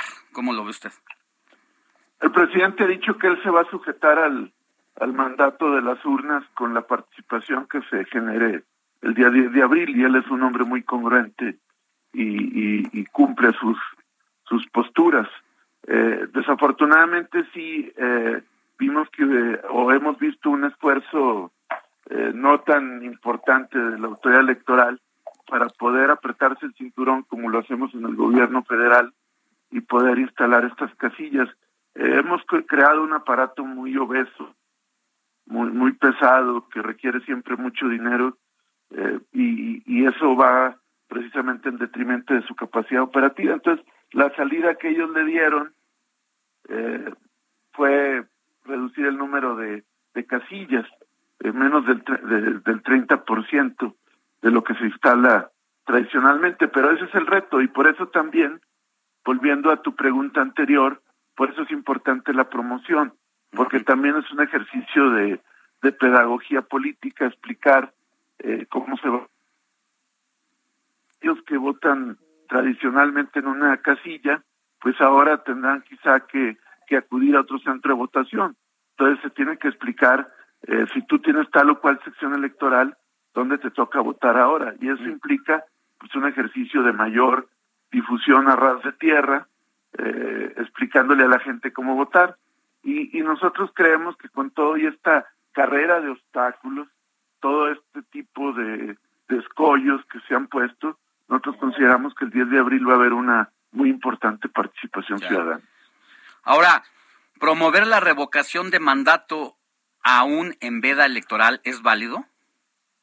Mira, aquí hay un tema muy importante. Imagínate tú que eres candidato a un cargo de elección, alcalde de una, eh, de una, aquí en la Ciudad de México, en alguna demarcación, o gobernadores de un estado, y te digan guárdate en tu casa, no, no puedes difundir tus propuestas, no puedes defenderte de ataques, tienes que estar guardado ahí toda la campaña electoral. O sea, ¿se, se nos haría lógico eso? Bueno, hay que, Es- es yo, lo que yo digo que hay que recordar un poquito lo que de- pedía el presidente López Obrador en 2006 con el Cállate Chachalaca y que estas eh, leyes, pues precisamente se hicieron a Sí, partir de esa exigencia. Aquí hay una situación distinta. El objeto de la elección es si quieren que tú sigas o no sigas. Y entonces lo que están pidiendo es que el que el que está buscando seguir no se pueda promover.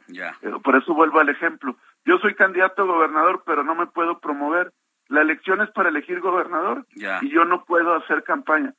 Aquí la elección es, ¿quieres que siga o no siga?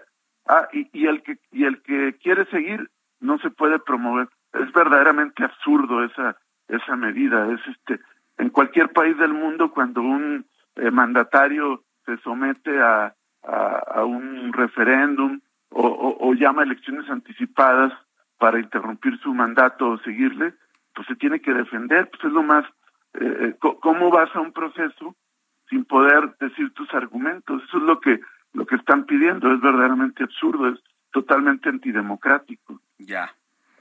El, el hecho de que usted haya ido ya a, a hacer base allá a su tierra en Coahuila, ¿es una decisión voluntaria o alguien se lo pidió? No, es una decisión voluntaria. Eh, creo que este, como coahuilense y como ciudadano, pues tengo que eh, contribuir. Además, eh, pues utilizando unos días eh, cuando todo este gobierno, toda esta administración no he tenido un solo minuto de descanso. Es decir, pedí licencia, pero nunca he hecho uso ni un día de vacaciones. Entonces, por eso quise dedicarle a la democracia y a este proyecto de, de consulta unos días y por eso pedimos licencia. Y, y bueno hacerlo donde considero que puede ser más útil que es en mi tierra donde tenemos muchos conocidos amigos eh, eh, gente que con la que hemos trabajado durante décadas.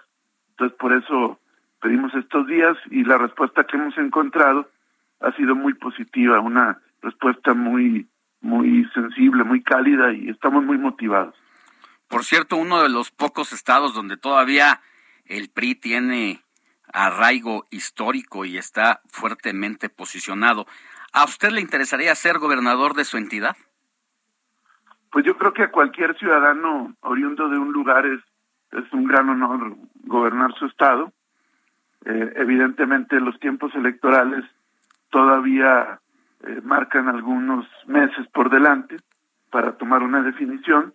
Entonces en su momento lo vamos a definir, pero sí comentar que, que en esta en este acercamiento hemos encontrado eh, mucha pues simpatía a la posibilidad de, de participar junto con, con miles de coahuilenses en la posibilidad de un, de un cambio político para Coahuila.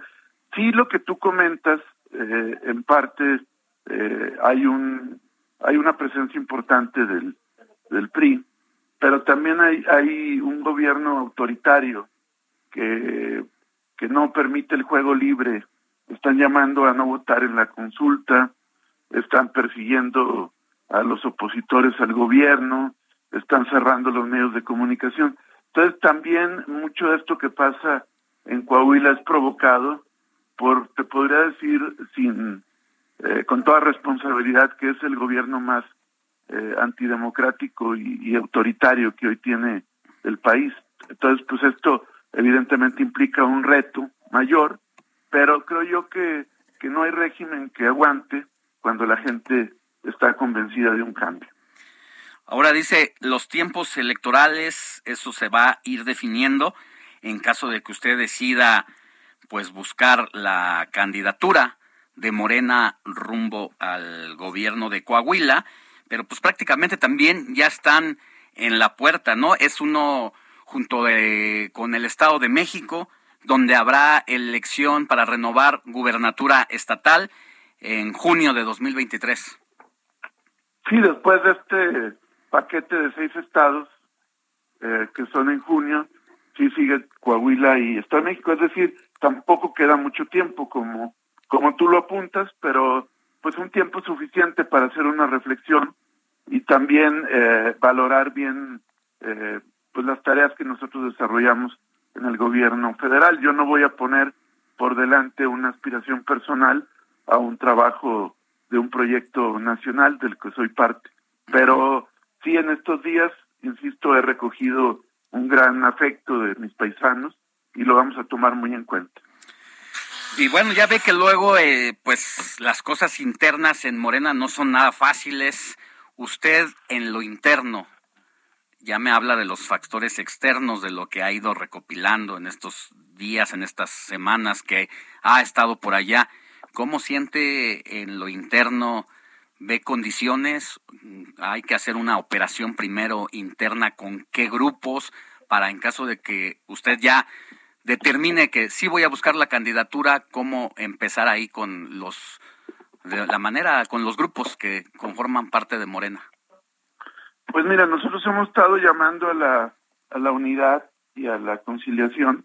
Creo yo que mucho de esto que se comenta de, de las divisiones infranqueables y de la, las disputas también es parte de una narrativa de nuestros detractores. Eh, eh, no obstante que se den ejemplos eh, sobrados de, unidad y de presencia de todos los actores políticos eh, que están participando en la dinámica política del Estado y, adentro de la cuarta transformación.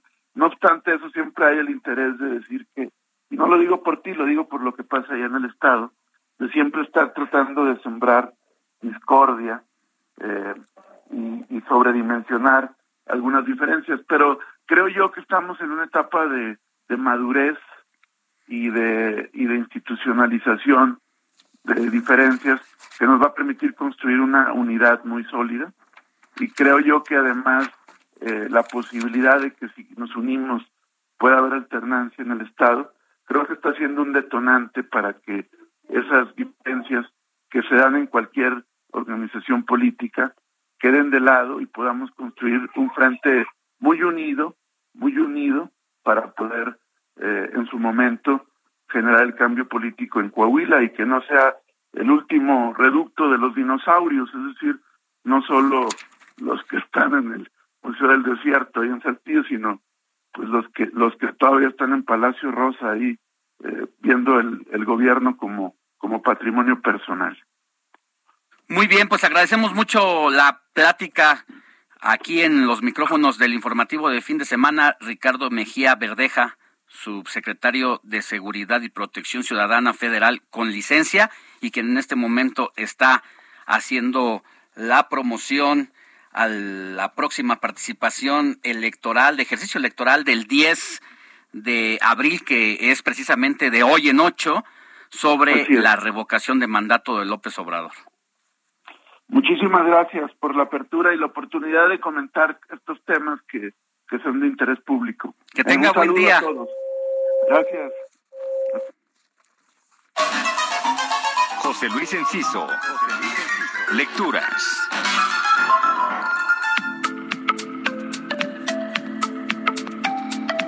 José Luis Enciso, poeta, crítico literario del informativo de fin de semana. Buenos días, ¿qué nos tienes hoy? Buen día, querido Alex, espero que estés muy bien. Saludo también a Sofi que anda en cobertura. Eh, pues fíjate que la semana que ayer acabó despedimos a Dolores Castro, una querida escritora y crítica literaria mexicana que habría cumplido 99 años de edad justamente en unos cuantos días, el 12 de, abril. Eh, su presencia en el medio literario mexicano, así como su obra, pues han acompañado a varias generaciones de creadores y de lectores y por ello en su amplio recorrido encontró muchos alumnos y, sobre todo se ganó mucho respeto y cariño. Y, de esa trayectoria nos, nos encontró como alumnos, ¿no? Dirías. exacto, incluso postizos, Alex, porque porque a mí nunca me dio clases y yo siempre la he considerado una maestra. Y cuando digo el nos, no es porque me incluya, sino para, lo decía en tu persona. Sí, claro, claro, y le atinaste. Porque además, no, y más que nada, más que atinarlo, pues vi, vi que tus sentidas palabras, vi que te conmovió, vi algunas fotos en alguna oportunidad que tuviste de conversar con ella, de que te firmara algunos libros. Así es, y tengo un, una anécdota que les voy a contar al final, eh, donde creo que eh, su respuesta al hecho que les voy a contar la pinta de cuerpo entero con una, una, grandeza muy particular. Y, de esa trayectoria, trayectoria y obra extensas de las que les hablaba, creo que, que no hallaré eh, pues objeciones y digo que lo más recordado es, su poesía, ¿no? Con su muerte vimos como varios usuarios de redes sociales versos, ¿no? De Dolores Castro e intentamos decirle adiós de esa manera que, que para una poetisa o un poeta pues me parece una, una linda despedida. Eh, en el ámbito poético fue autora de varios libros, el primero El corazón transfigurado de 1949 y a partir de ese libro publicó una veintena de títulos que, que no pretendo mencionar en su totalidad para no hacer de esta intervención mía un, un inventario, pero lo que sí es importante destacar es que todos fueron reunidos en un volumen que es justamente la recomendación de hoy llamado Viento Quebrado, editado en 2010 por el Fondo de Cultura Económica, que aún se consigue y espero que con todos los cambios en sus criterios editoriales esa institución siga reimprimiéndolo siempre. Eh, en esa compilación podemos... Un favor, Tú sabes que la guillotina en los compromisos comerciales no espera, pero no te vayas, volvemos de una pausa para que nos termines de contar esta historia y de tu anécdota. La noticia no descansa. Usted necesita estar bien informado también el fin de semana. Esto es Informativo El Heraldo Fin de Semana. Informativo Heraldo Fin de Semana. Regresamos.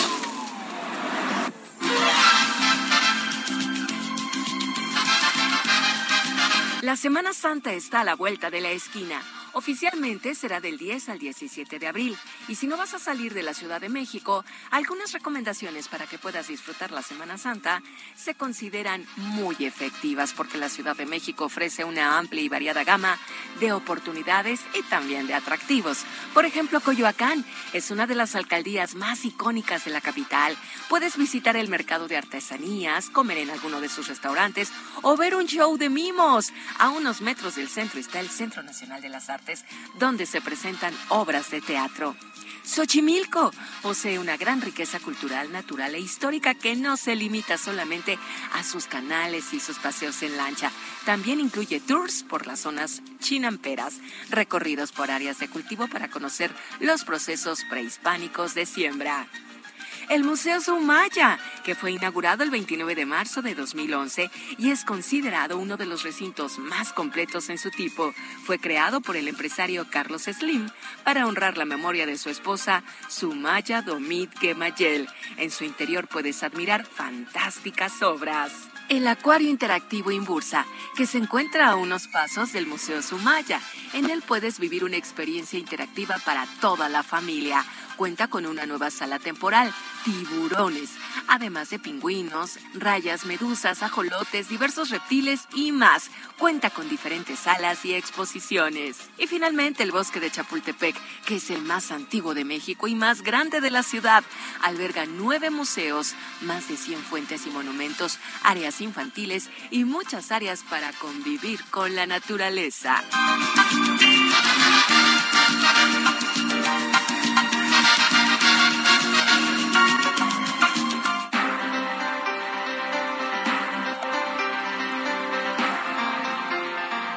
8 de la mañana con 30, perdónenme, 9 de la mañana con 32 minutos, horas del centro de la República.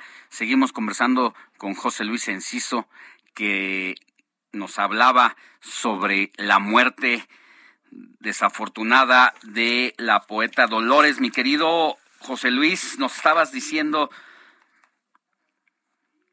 Hablábamos de Viento Quebrado, el volumen que publicó el Fondo de Cultura Económica, donde reúne la poesía de, Dolores Castro. Y fíjense que en esta compilación podemos encontrar, como bien lo dice eh, en la presentación de esta obra Benjamín Barajas, uno de quienes dieron forma a este libro, que pues las pautas del estilo de esta escritora son la sencillez, la brevedad, la precisión y la depuración del lenguaje.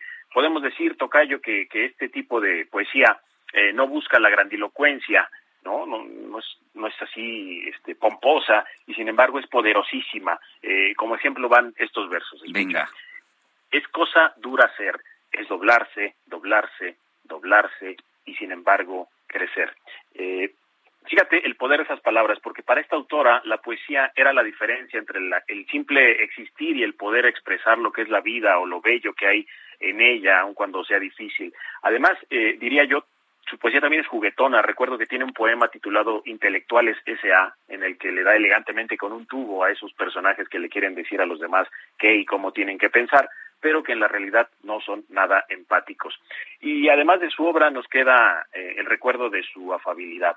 Eh, yo recuerdo que en 2010 organizamos una lectura de poesía en la librería Rosario Castellanos, cuando yo era parte del Fondo de Cultura Económica, y ella participó junto eh, con junto a otros poetas en una reunión eh, maravillosa, tan, tan maravillosa que quisimos repetir el encuentro tiempo después, pero por asuntos de agenda pues ya, ya no se dio. El área que se encargaba de invitar a, los autores ya había contactado a Dolores Castro para invitarla, pero al final olvidó avisarle que ese evento ya no se daría y sería sustituido por, por otro. Yo estaba en esa librería prácticamente de tiempo completo, en actividades culturales, y en la presentación de otro libro de pronto la veo llegar, ¿no? Acudiendo a la invitación puntual, eh, acompañada por, por una persona cercana a ella, y yo me moría de la vergüenza porque no era el evento al que se le había invitado. Eh, se lo expliqué, ella lo tomó, te diría que hasta con dulzura, a pesar del esfuerzo que, que a su edad le implicaba el desplazamiento. Eh, yo terminé pidiéndole perdón por el error ajeno mm. y le regalé un ramo de, de, flores que ella aceptó con, con mis disculpas y con una sonrisa de veras inolvidable. Y yo entendí mucho de, de la grandeza personal que había en, en ella con ese acto. Eh, no queda más que seguir recordándola mediante su poesía y un buen principio es eh, Viento Quebrado, editado por el Fondo de Cultura Económica, querido Tocayo. ¿Tienes otras letras de otros versos de diferente pues, que nos dijiste para seguirnos deleitando? Sí, por ejemplo, esta que les digo de Intelectuales S.A. dice, mientras tú trabajas, yo pienso por ti, y si tú sufres, yo sufro por ti, y si tú comes, yo ya comí, y si te matan, yo no morí. Así termina el, el, el, poema con esa eh, fina ironía de, Dolores Castro, ¿no? Pues una, una lástima longeva, sin embargo, eh, pues toda una vida, eh, cuántos momentos de la historia nacional, de la literatura, del ámbito internacional, en esa mente tan privilegiada, mi querido José Luis. Así es, además también, eh, como decíamos, eh, formó alumnos e incluso postizos, como decíamos, porque fue maestra de generaciones directa en, en, varias universidades y también de forma indirecta a través de su obra, ¿no? Bien, pues muchas gracias, Tocayo José Luis Enciso, y todos van a decir, ¿por qué Tocayos? Porque yo me llamo José Alejandro también. Y yo me llamo José Luis Alejandro también. Ahí está, Tocayo doble. Un abrazo. Abrazo, abrazo fuerte. Escríbanos o mándenos un mensaje de voz al WhatsApp del informativo fin de semana 5591 63 51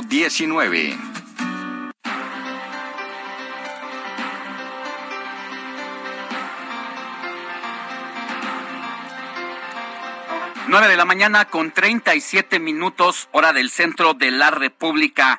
¿Qué problemón sigue siendo el tema del éxodo de migrantes en el estado de Chiapas, caravanas que han buscado pasar por encima de representantes del Instituto Nacional de Migración, de la Guardia Nacional. Finalmente, no tienen nada que perder, solo buscan una manera de vivir diferente, huyendo de la desgracia de sus pueblos, por la inseguridad, por la pobreza, por el hambre y han sido pues poco atendidos, no hay política migratoria que alcance para atender a cada uno de estos pues hermanos de la región de América que llevan meses sitiados allí en Chiapas y que de repente se organizan para intentar avanzar con su destino hacia el norte del país para pasar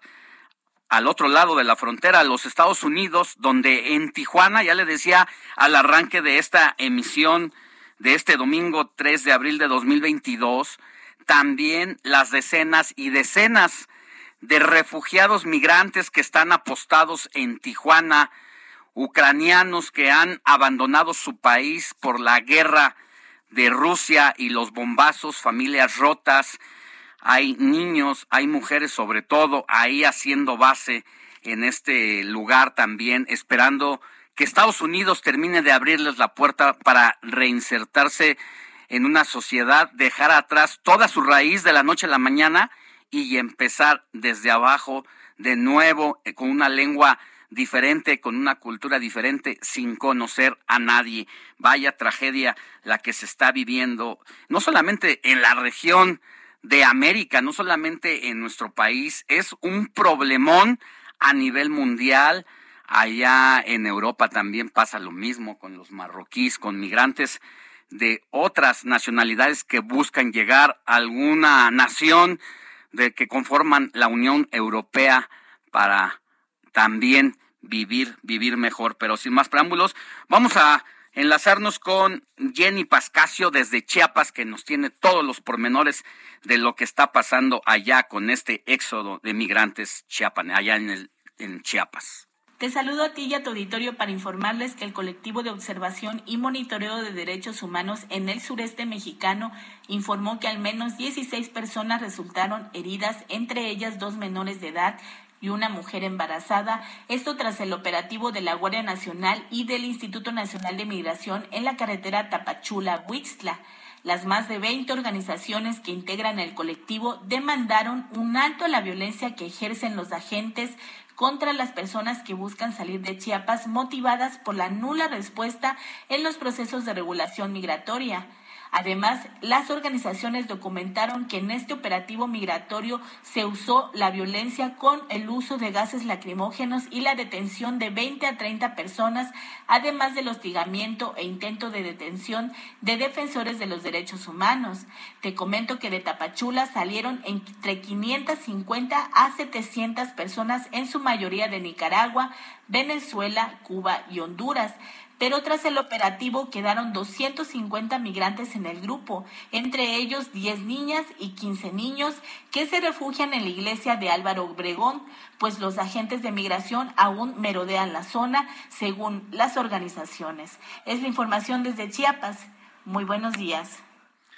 Gracias, Jenny Pascasio, con este lamentable relato de migrantes que buscan llegar hacia los Estados Unidos y por eso agradecemos también que esté en la línea telefónica a la diputada de Movimiento Ciudadano, Elvia Yolanda Martínez, quien es especialista precisamente en estos temas de migración, que forma parte de la Comisión Legislativa al respecto y que pues, podamos platicar de estos asuntos que requieren una política de distintos enfoques multidisciplinaria que debe estarse discutiendo ya desde hace un tiempo y qué bueno que ha iniciado esto, diputada. Buenos días.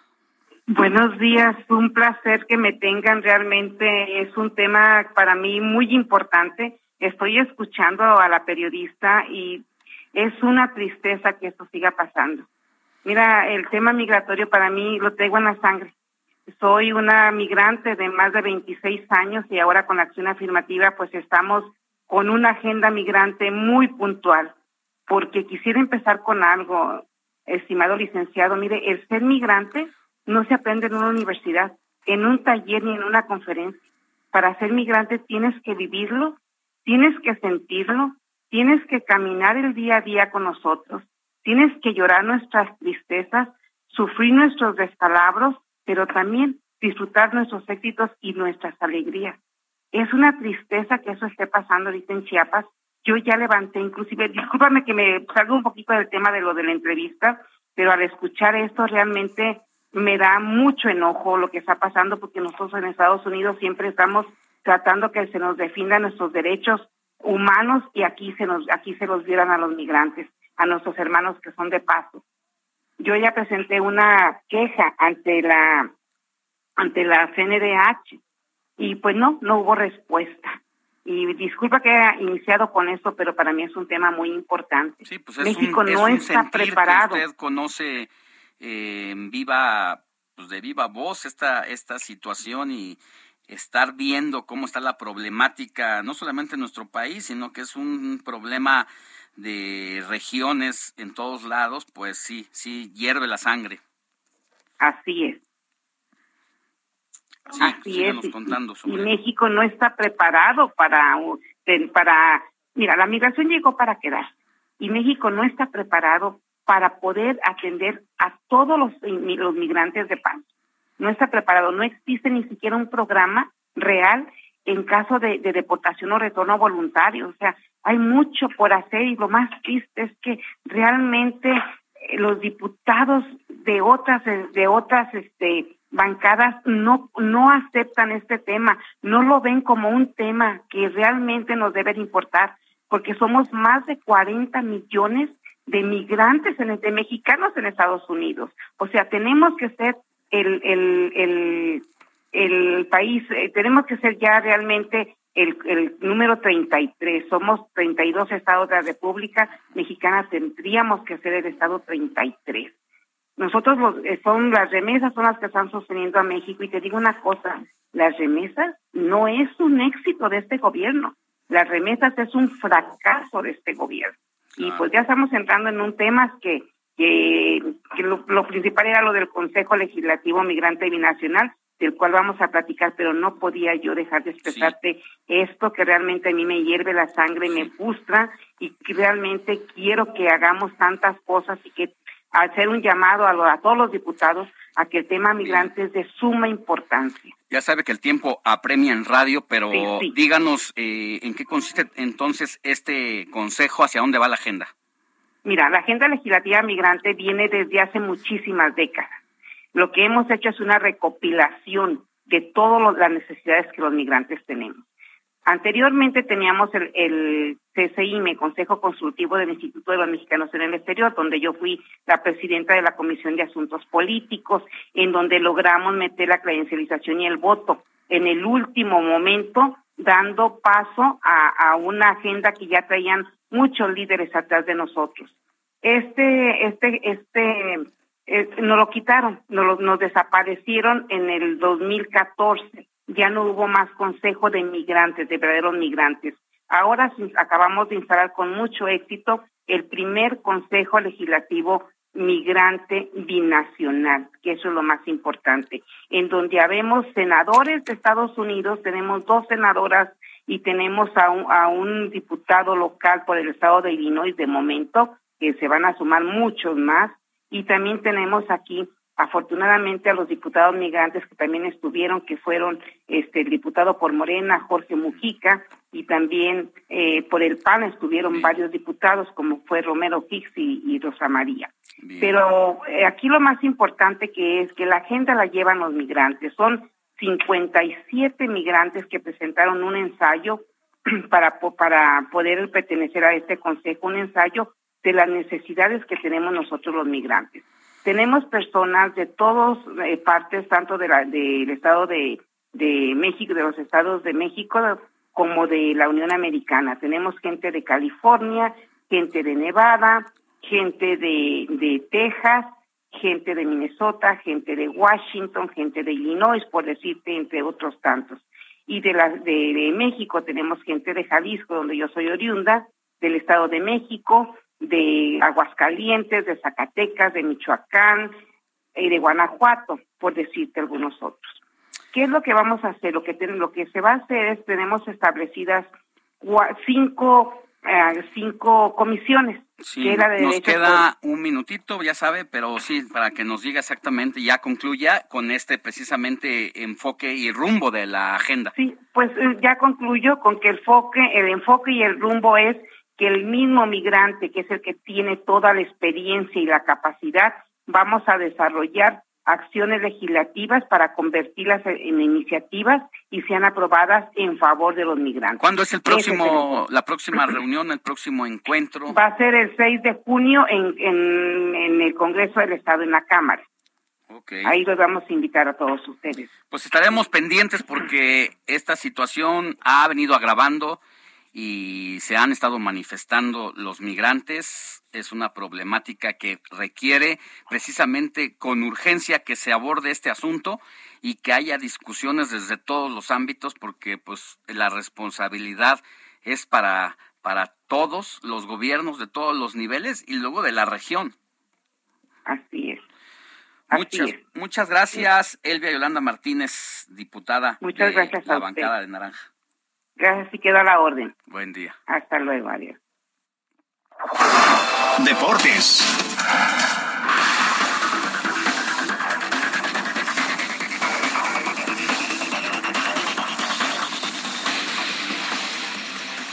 Mi querido Roberto Martínez, muy buenos días. Muy buenos días, Alex, ¿cómo estás? Bien, mi querido Robert, ¿qué está pasando con el tema de pues ya la ya tenemos somos el grupo C, cuál es el grupo de la muerte. Yo no sé si el C sea el grupo de la muerte, seguramente no, pero para los mexicanos es de verdad todo un desafío. Le vamos a ganar a Argentina, le vamos a ganar a Polonia, le vamos a sacar por lo menos el empate a Arabia Saudita.